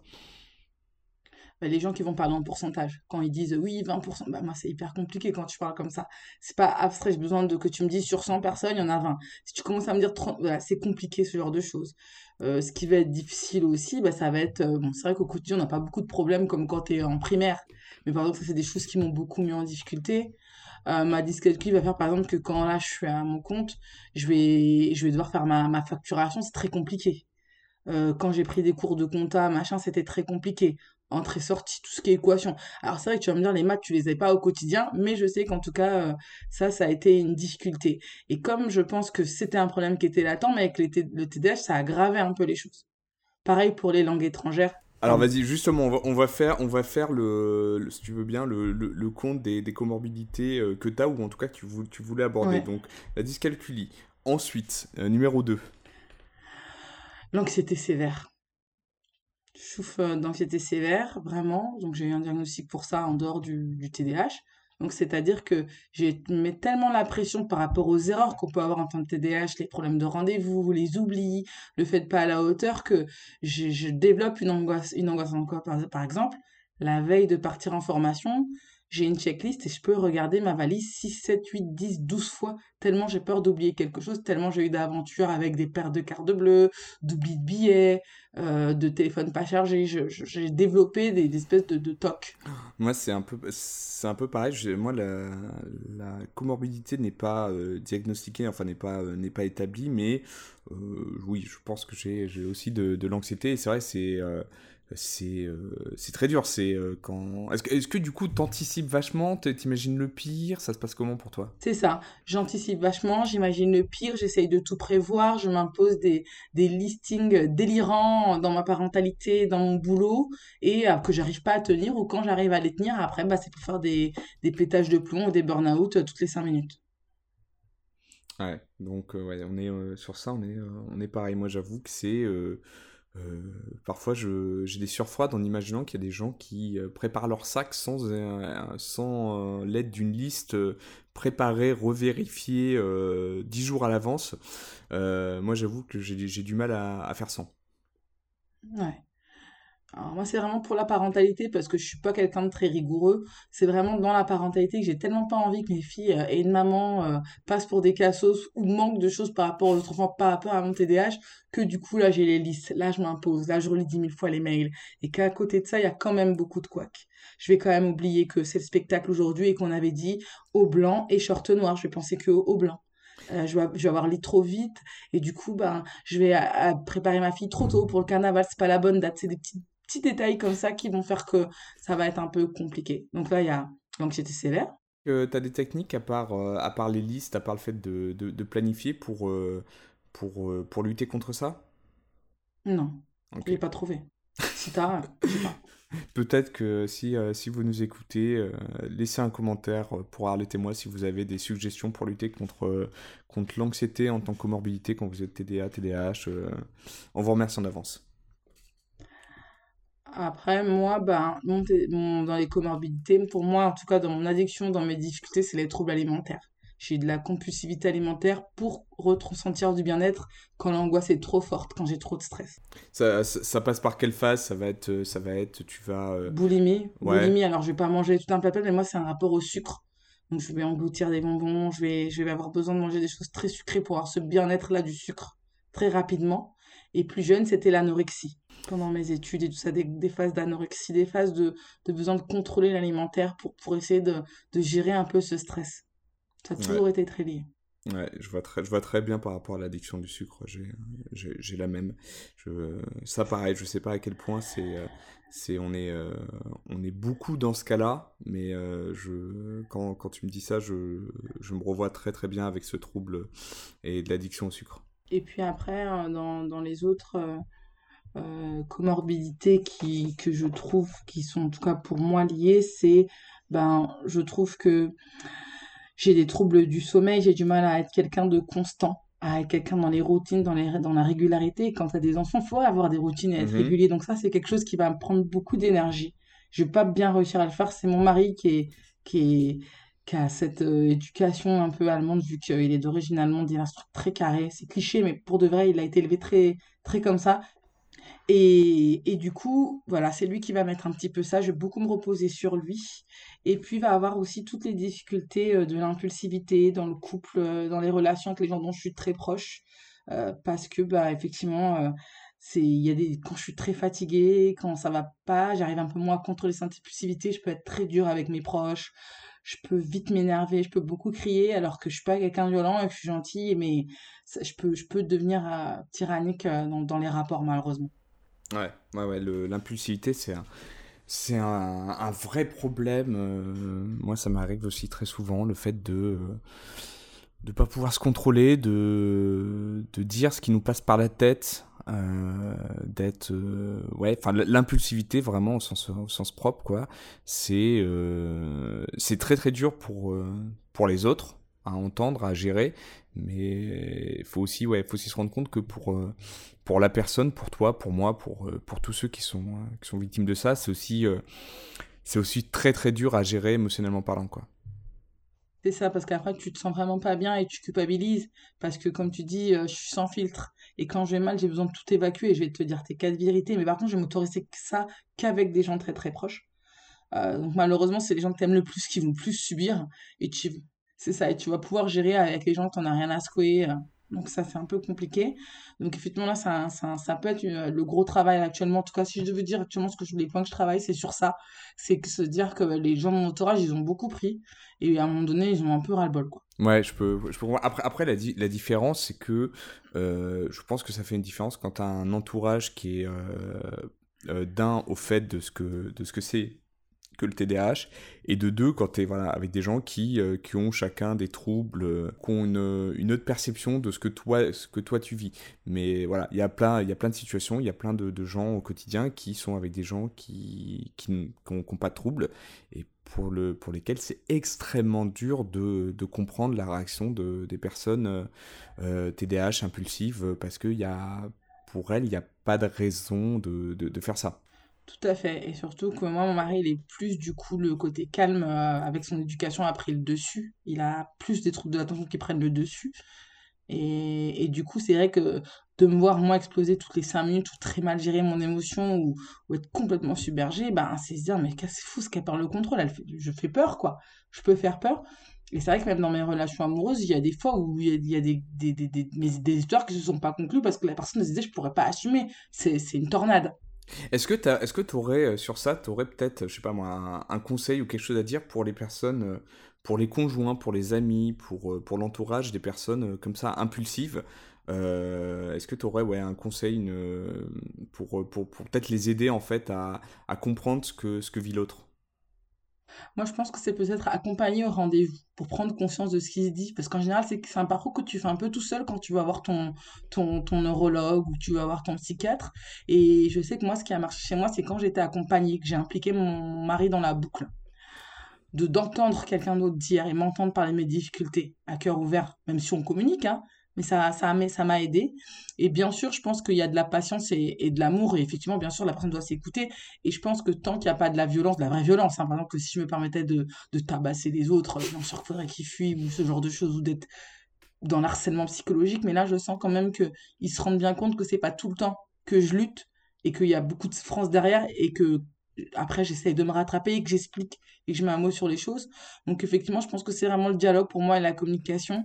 Et eux aussi, le faire des moments de, dans le couple, de se dire, en tout cas pour ma part ou dans mon entourage, ça a été de dire, bah tiens, là moi j'ai pris beaucoup de place, je vais un peu mieux, tiens, c'est ton tour. Vas-y, c'est ton tour. Ouais. Et c'est t'as raison, c'est un très bon conseil, je pense, parce que de, de dire, euh, euh, comment dire, de vraiment inclure l'autre dans le, dans le processus en allant par exemple en rendez-vous chez euh, je sais pas, ton psychothérapeute, ton neurologue, ton psychiatre, parce que j'ai l'impression que pour l'autre personne, pour le conjoint, pour, euh, pour l'ami, la personne n'a que en fait le, point de vue du, euh, de la personne TDAH en fait.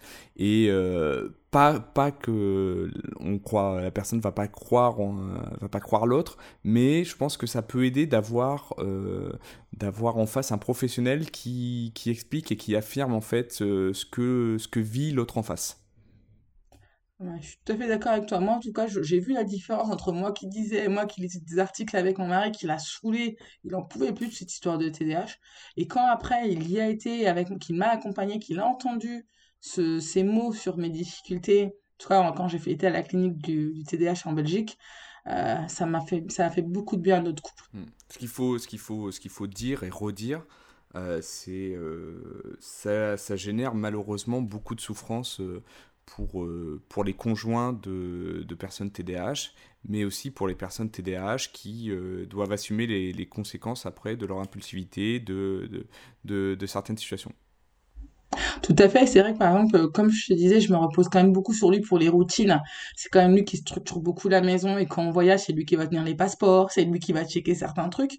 À des moments, il a pu m'infantiliser alors que je, je, je, pouvais gérer certaines choses. Donc il a fallu aussi qu'on remette les choses au clair. Je suis pas un enfant, j'ai des difficultés. Alors, il y a des, trucs sur lesquels je peux être nulle, mais il y a des choses sur lesquelles je suis très bonne. Je n'ai pas besoin que tu me checkes. Ouais. Et c'était ce bon équilibre parce que d'un côté, c'était difficile pour lui de savoir à quel moment j'avais complètement besoin qu'il prenne le relais et à quel moment il fallait qu'il me laisse vivre. Donc, il a fallu vraiment parler, mettre les choses sur, sur, la, sur la liste. Lui aussi, qui me dise ça, c'est lourd quand tu fais pas d'effort pour ça et que moi je repasse derrière toi. Mais tu te rends pas compte que moi je repasse 20 000 fois derrière toi et que toi tu fermes pas les portes du placard. Que toi, et pour lui c'était important, ça paraît bête comme ça. Mais sur le quotidien, ça peut user ce genre de choses. Bien sûr. Et, et, je suis obligée de repasser derrière toi parce que euh, faut refermer la maison, il faut refaire le tour. Et du coup, il a, moi aussi, j'ai, je me suis mis aussi des, des, des, des, des checklists pour l'autre, pour le bien-être de l'autre. Et ça, ça m'aide. Ça met un peu de pression, parce que je me l'impose toute seule. Hein. Mais je me suis dit, tiens, pour lui, ça, c'est important. Ça, ça je mets ma force dessus. Ou tiens, en ce moment, je suis fatiguée, excuse-moi, j'arrive pas à ranger le linge là. Là, j'arrive juste à, quand il est sec, le mec dans la, la corbeille, mais j'arrive pas à le plier. Du coup, il va plier et il va comprendre. Ça va durer un petit temps, une semaine, deux semaines, puis je vais me reprendre. Voilà. Ouais. Ce qui est, important, c'est euh, c'est d'une la, la, patience. Et euh, ce qui est très, ce j'ai l'impression, ce qui est le plus dur, dis-moi ce que tu en penses, mais c'est d'arriver à communiquer sans le prendre personnellement en fait ce que, ce que va te dire euh, l'autre personne en face. C'est trop dur. Moi, j'ai pas trouvé la solution. Tu arrives, toi? Moi, ça finit toujours. Je fais pleurer ou je me mets en colère. Il n'y a pas de, d'autres trucs. Pas, euh, pas plus la solution, à part, euh, le fait de. Euh, peut-être, et encore, ça marche pas tout le temps, c'est de dire, de faire comprendre à l'autre, en fait, tu vois, quand tu, viens me dire quand tu viens me, dire ça, en fait, m'expliquer ça, moi, je le prends personnellement parce que euh, je pourrais pas expliquer pourquoi, mais euh, j'ai l'impression de d'avoir un reproche, d'avoir euh, qu'on me gronde, et à partir de ce moment-là, ça déclenche un truc chez moi et lié à l'impulsivité, en fait, ça part en cacahuète en général. Euh, donc expliquer à l'autre que c'est peut-être une manière de présenter le, le truc. ce qui est sûr, c'est que c'est très très dur. Ouais. Tout à fait. Et c'est vrai que bah, du coup, quand il me prend, quand par exemple, il met pas trop de gants parce qu'il est un peu saoulé, hein, c'est un être humain, c'est pas toujours dans mon sens, il va me dire, écoute, toi, tu saoules pour ci, euh, c'est pas vrai, t'as perdu les clés de la voiture, des, des choses qui peuvent saouler sur le quotidien. À quoi, elle est où là? On doit partir, on a d'autres partir, je sais plus où j'ai mis alors que je m'étais fixé un endroit, je me rappelle plus la cachette, bref. Et du coup, effectivement, comme tu dis, c'est de, je trouve ça intéressant de pouvoir dire à l'autre, euh, là, en tout cas, ça me blesse, je suis déjà mal. Je comprends que tu sois énervé, mais là, ça c'est trop pour moi. Euh, est-ce que tu avais une, euh, une autre euh, comorbidité que tu, tu voulais rajouter à bah, cette Je voulais juste dire que eh, je voulais savoir est-ce qu'il y a des TDAH qui arrivent à avoir une vie. j'avais un petit peu comme Charlotte, j'avais été admirative de la routine qu'elle arrivait à quand elle parlait d'hygiène de vie. Moi, c'est pas quelque chose que j'arrive à faire sur le long mmh terme. Je vais pouvoir me ressaisir, comme quand tu dis, je vais faire du sport et prendre des résolutions, tenir quelques temps, mais j'ai jamais réussi à être constante. Je veux dire, ça ne tient pas même quand j'essaye d'être raisonnable. Et du coup, je voulais savoir, est-ce qu'il y a certains qui arrivent vraiment à avoir un mode de vie, entre guillemets, où ils ont un peu contrecarré le, le TDAH en ayant une vie vraiment saine. Je me couche tôt, je dors correctement, euh, parce que j'en ai besoin, je mange correctement, je, je, je, je, je fais ce qui... Je, voilà. Je pars pas dans ce chaos qu'on peut, que peut avoir, avoir certains TDAH par moment. Je, voudrais savoir si certains, effectivement, ils, ils, ont réussi à avoir ça sur le long terme. On fait un appel pour, euh, pour, pour les éditeurs. Euh, si vous, si, si, vous faites partie de ces, ces personnes qui arrivent à, avoir une, une rigueur, euh, dites-le nous. La, ma recommandation en, fin d'épisode pourra peut-être t'aider sur ça. tu verras. moi, en tout cas, je peux te dire que c'est impossible de tenir, de tenir à 100% euh, et d'avoir de jamais euh, avoir de rechute. Surtout qu'il y a des trucs qui dépendent pas de toi. Par exemple, tu parlais des troubles du sommeil tout à l'heure. Moi, je sais que je peux avoir une hygiène de vie euh, irréprochable, me coucher tous les jours à la même heure. Je vais quand même avoir dans les comorbidités des troubles du sommeil, mais qui arrivent de nulle part. C'est-à-dire que je fais tout bien et parfois je vais me réveiller à 2h du matin, ou 3h, ou 4h. Euh, donc il y a quand même des effets, même si euh, tu essaies d'avoir une, hygiène de vie euh, irréprochable. Ce qui est le truc qui est, qui est, le truc le plus dur. Bah écoute, moi ça me fait du bien que tu te dises ça parce que, ayant jamais réussi sur le long terme, je culpabilisais beaucoup de mes troubles du sommeil. Et du coup, là, d'entendre que pour certains, et c'est pas la première fois que j'entends ça, que même quand ils font tout ce qu'il faut, il y a quand même des petits couacs ça me rassure parce que je me dis, donc là, on est vraiment dans, le, dans, dans, dans le trouble euh, cognitif où il y a des choses que tu contrôles pas du tout, c'est pas de ta faute, quoi. Ouais, ouais, ouais, bien sûr. Après, c'est ça, c'est exactement ça. Et puis après, tu vas. Euh, c'est. C'est sûr que si tu as euh, une hygiène de vie qui est, qui est, un peu bancale, ça va accroître les, les, risques. Mais je pense que, enfin moi dans mon cas, je parle personnellement, dites-le nous, dites-le moi en commentaire si, si, jamais vous avez une autre expérience. Mais moi j'ai beau faire euh, avoir euh, un rythme de vie euh, constant, avoir des habitudes, il y a des, des effets des comorbidités qui vont, quoi qu'il arrive, revenir. Et je, j'en suis arrivé à un point où je me suis fait un peu une raison. C'est-à-dire que j'ai beau faire de la méditation, m'apaiser et tout, mon anxiété, elle disparaîtra pas. Elle sera toujours là, tu vois, elle va, elle va, ça va l'apaiser un peu, mais c'est pas quelque chose qui disparaît. Donc euh, voilà, pour les gens qui, comme toi, qui le vivent, je pense que c'est aussi un, un, truc de, de, lâcher prise en fait. C'est euh, faut faire du mieux qu'on peut, mais le truc, on, faut faire en sorte que de, de, vivre avec, malheureusement. Tout à fait. Et puis la dernière chose aussi que je me disais, c'était, euh, je parlais beaucoup d'angoisse de performance et, la pression qu'on peut se mettre par rapport à une espèce de perfectionnisme ou un idéal qu'on aimerait avoir. Ça, répond un peu à ce que tu dis quand tu parles de lâcher prise. Et je me dis, ça, c'est dû à mon éducation parce que j'ai tellement dû rentrer dans la normalité pour pas faire de vagues, pour pas euh, me faire remarquer, entre guillemets, euh, euh, dans mon entourage, que je me suis mis une pression pour me dire, bah tiens, la normalité, c'est les autres, il faut que je sois comme les autres.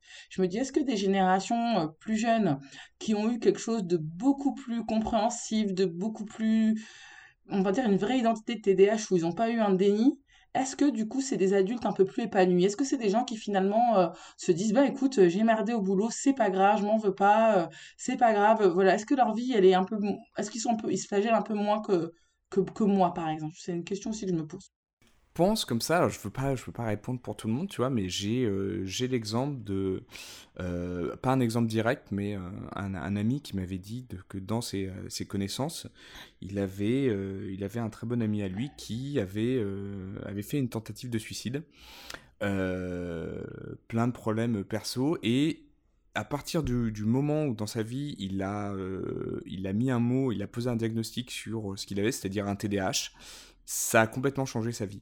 Donc je pense, c'est un exemple, hein, je dis pas que c'est la norme, mais je pense qu'il y a un peu ce côté-là, euh, quand euh, déjà pour cette personne qui, qui s'est fait diagnostiquer à l'âge de 45 ans, euh, après une tentative de suicide, ça a eu, le, ça a eu un impact incontestable dans sa vie où il s'est enlevé la pression de je suis pas comme les autres, euh, il y a un problème parce qu'il savait, il savait ce qu'il avait un mot, il, avait, il a pu mettre un mot sur ça.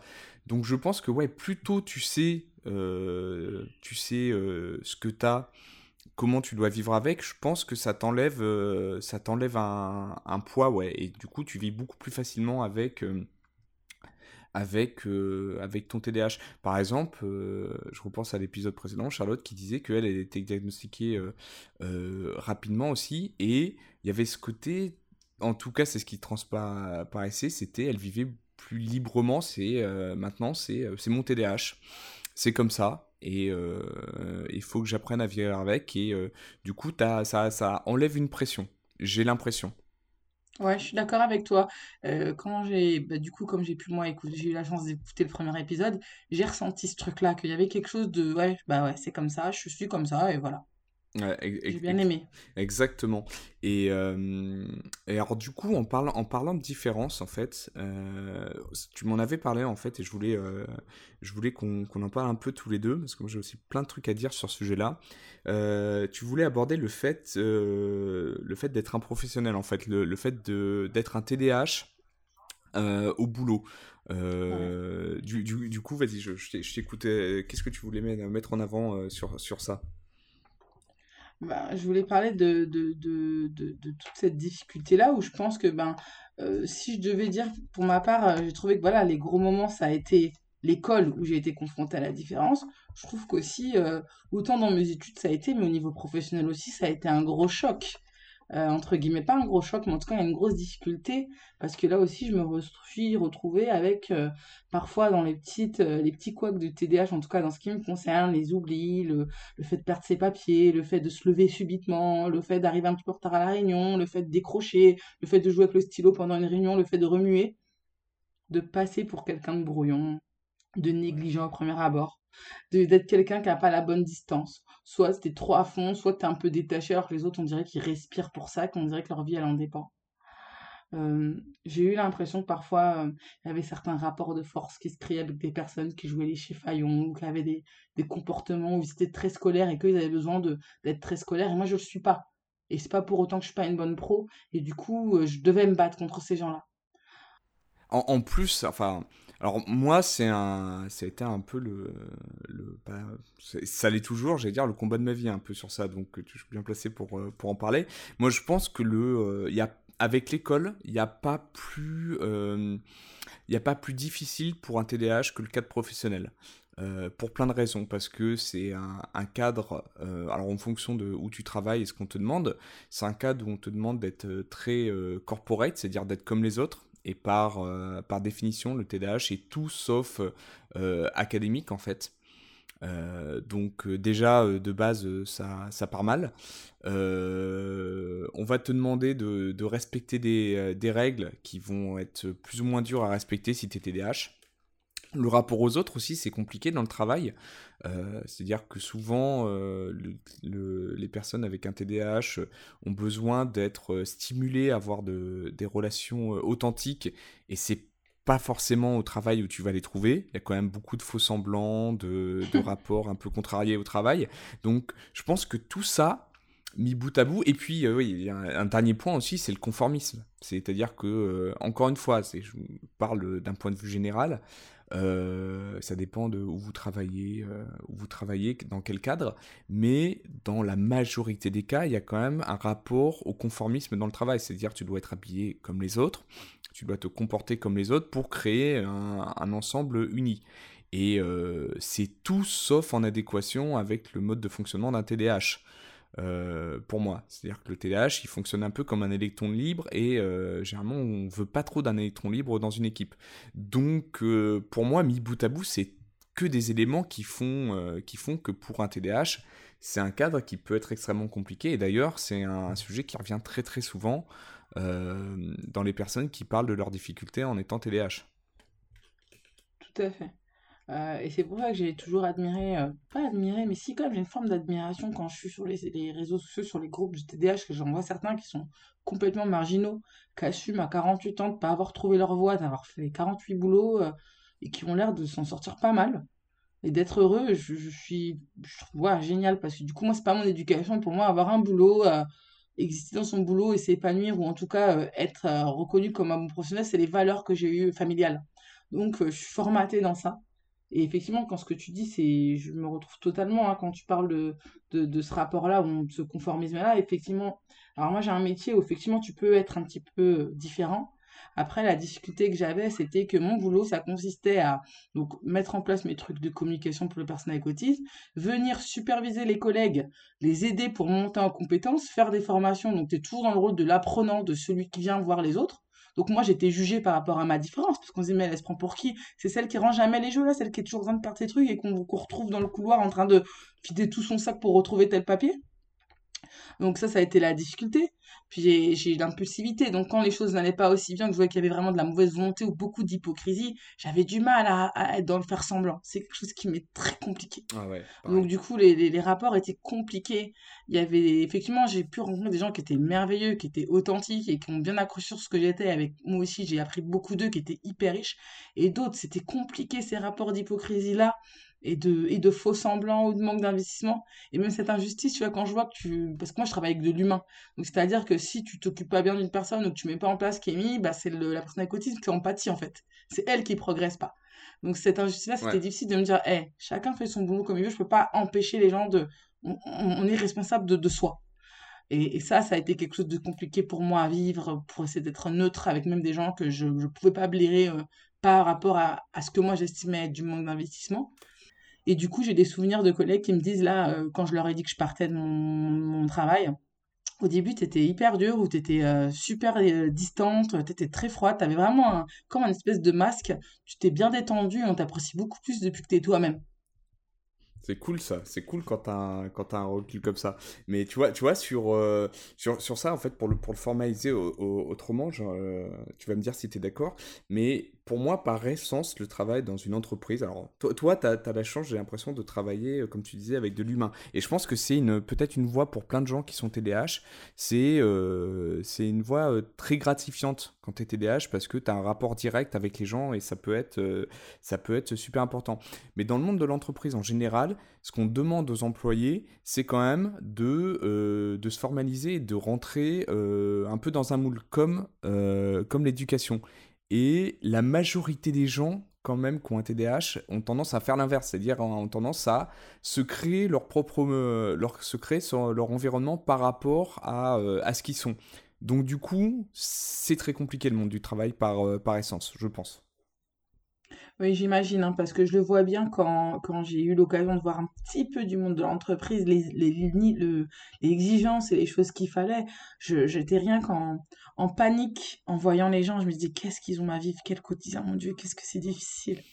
Ouais. Ouais, et c'est, euh, tu vois, tu parlais, euh, tu parlais euh, tout à l'heure de, de, parler de son, de son trouble d'attention à son, à son employeur. C'est quand même, pour avoir parlé avec beaucoup de gens là-dedans, c'est quand même une question qui est très difficile à aborder. C'est-à-dire que tu sais pas du tout si tu vas te, comment on va se comporter avec toi. Il faut avoir une confiance énorme envers son, patron.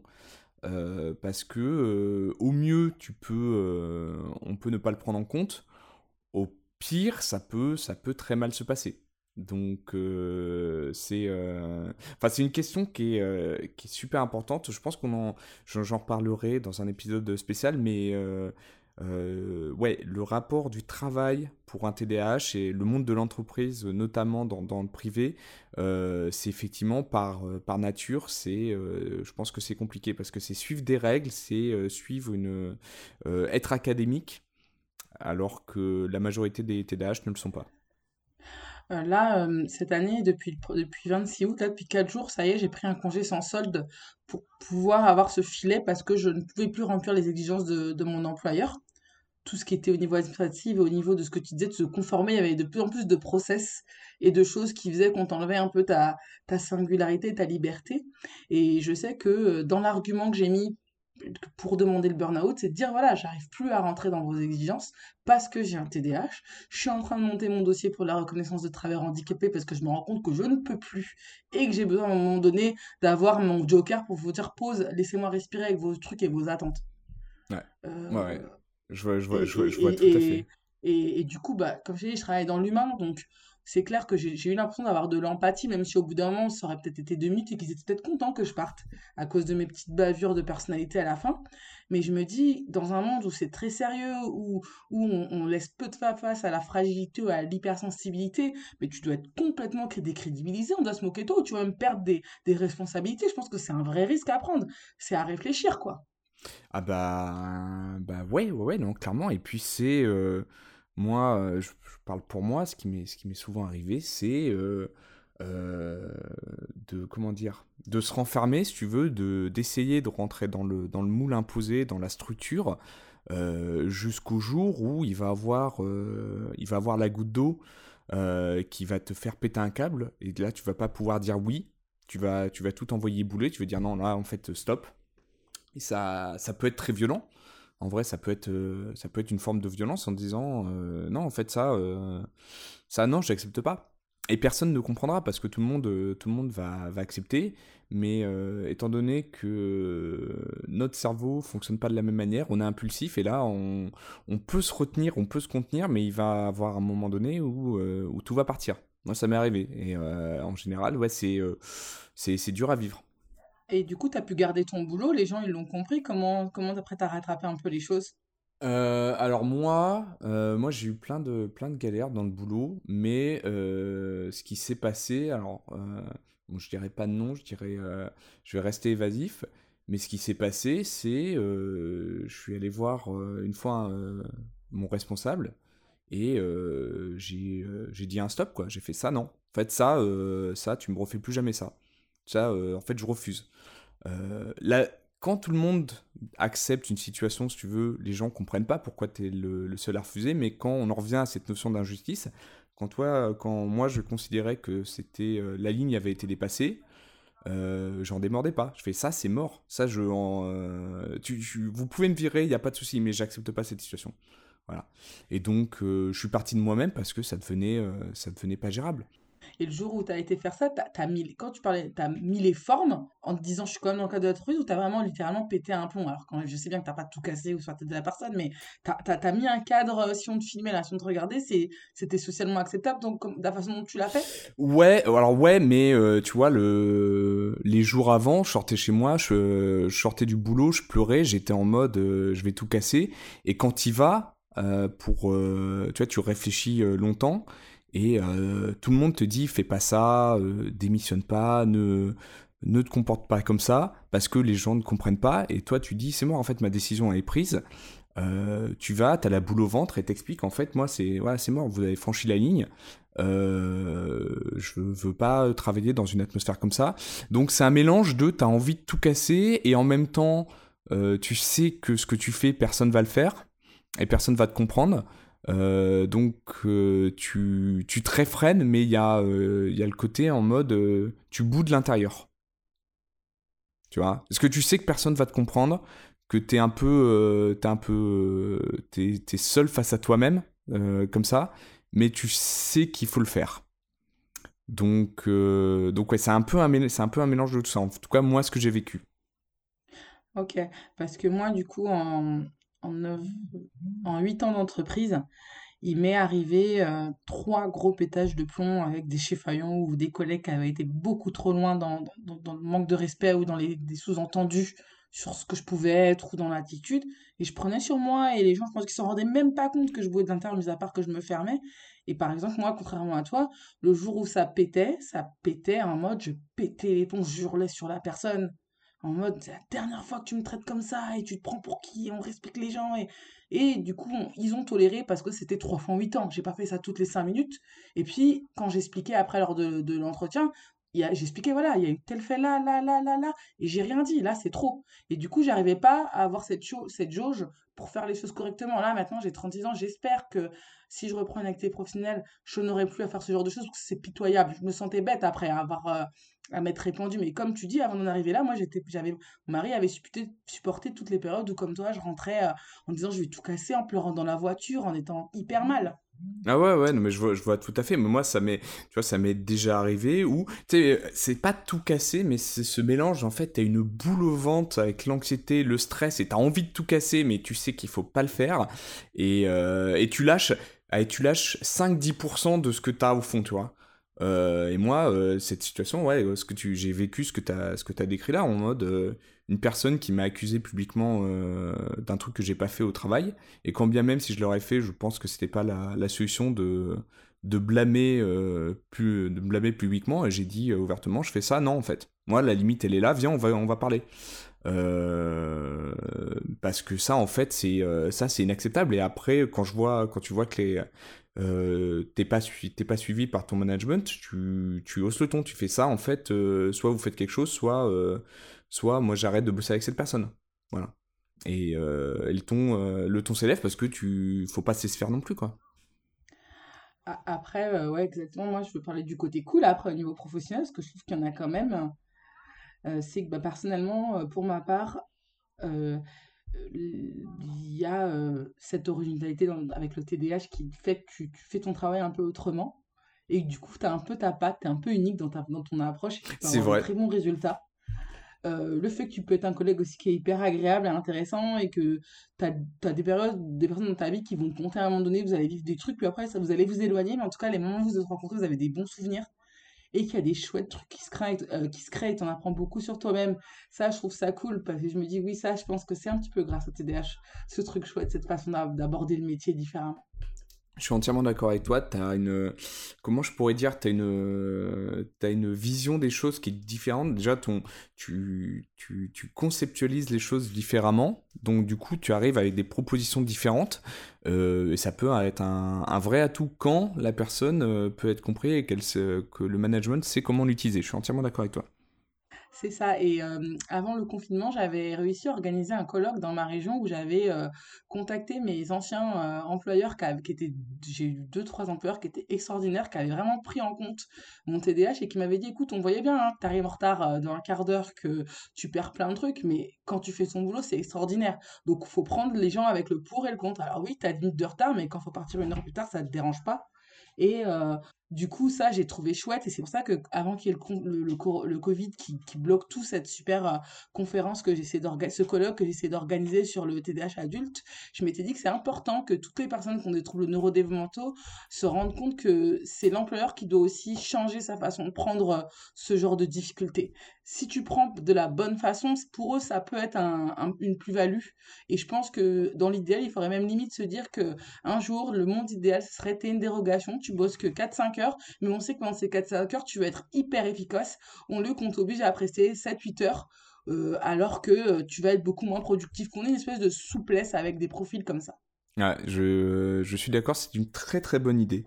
Écoute, euh, Arlette, on arrive tout doucement vers, euh, vers la fin de cette émission.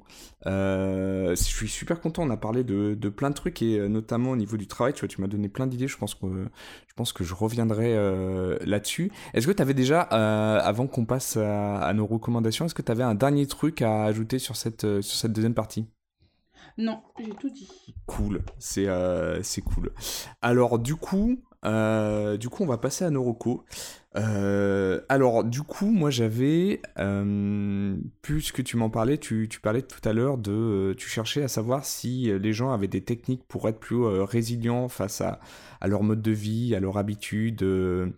moi, en ce moment, je suis en train de lire un livre qui, je pense, devrait t'intéresser parce que ça parle de ça, pas que, mais ça parle notamment de ça.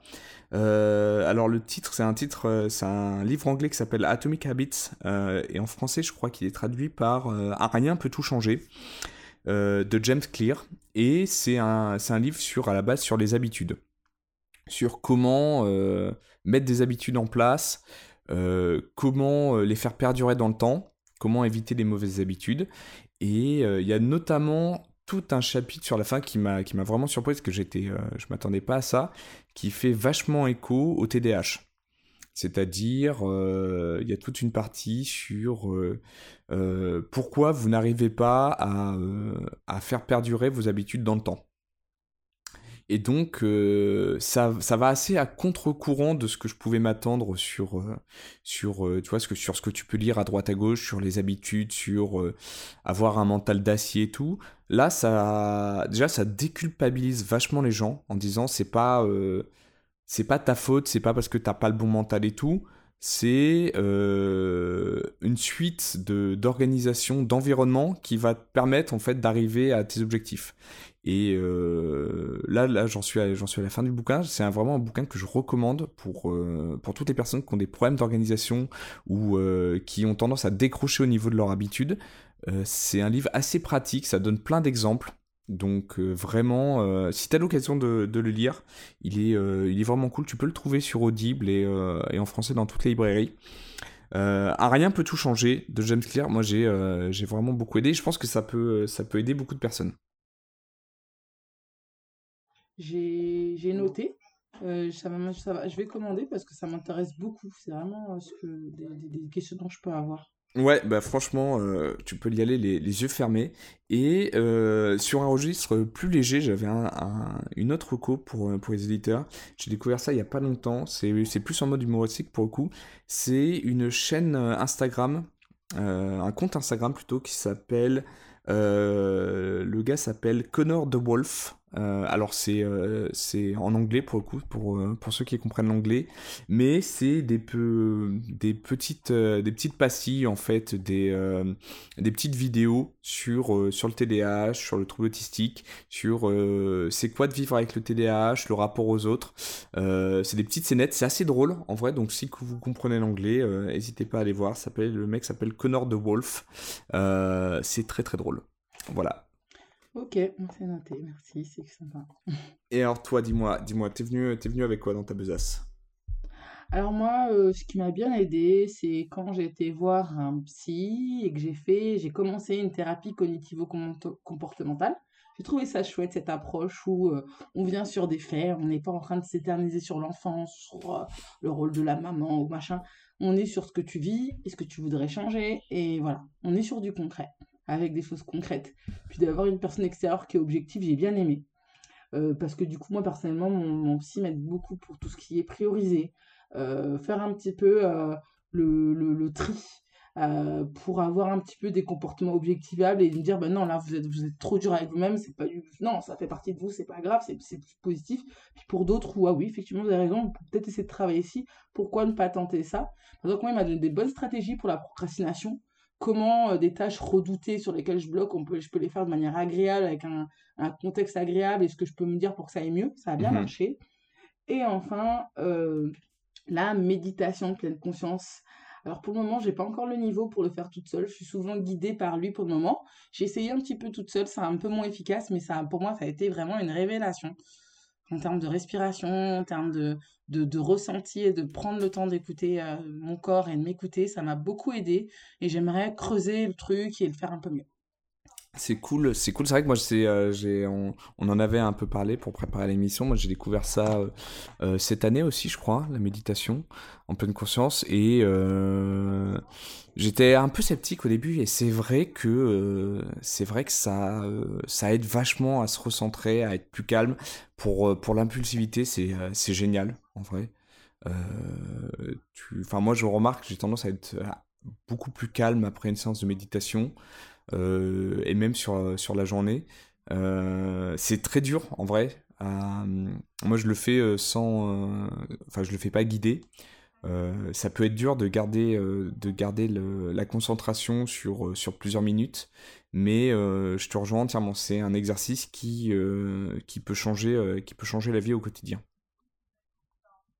Ah bah ouais, je suis contente que tu penses la même chose parce que moi aussi très sceptique, c'est pas le genre de choses, je me disais que c'était des bêtises et très très surprise par bah, résultat positif. Bah ouais, c'est ça, et ça demande qu'à être essayé, et après tu le, euh, tu le sens en fait. Tu le sens, tu te sens juste plus calme, moins. Euh, euh, tu vois, ce, ce, petit truc qui pourrait te faire partir au quart de tour, là, du coup, as, tu respires un grand coup, et c'est quelque chose, même maintenant, je le vois, je le fais, je le fais souvent avant un événement un peu stressant, ou quand je sens qu'il va avoir l'anxiété, tu vois, respirer un bon coup, se recentrer sur, euh, sur les choses importantes et sur l'instant présent, ça, euh, ça fait du bien au, corps et à l'esprit.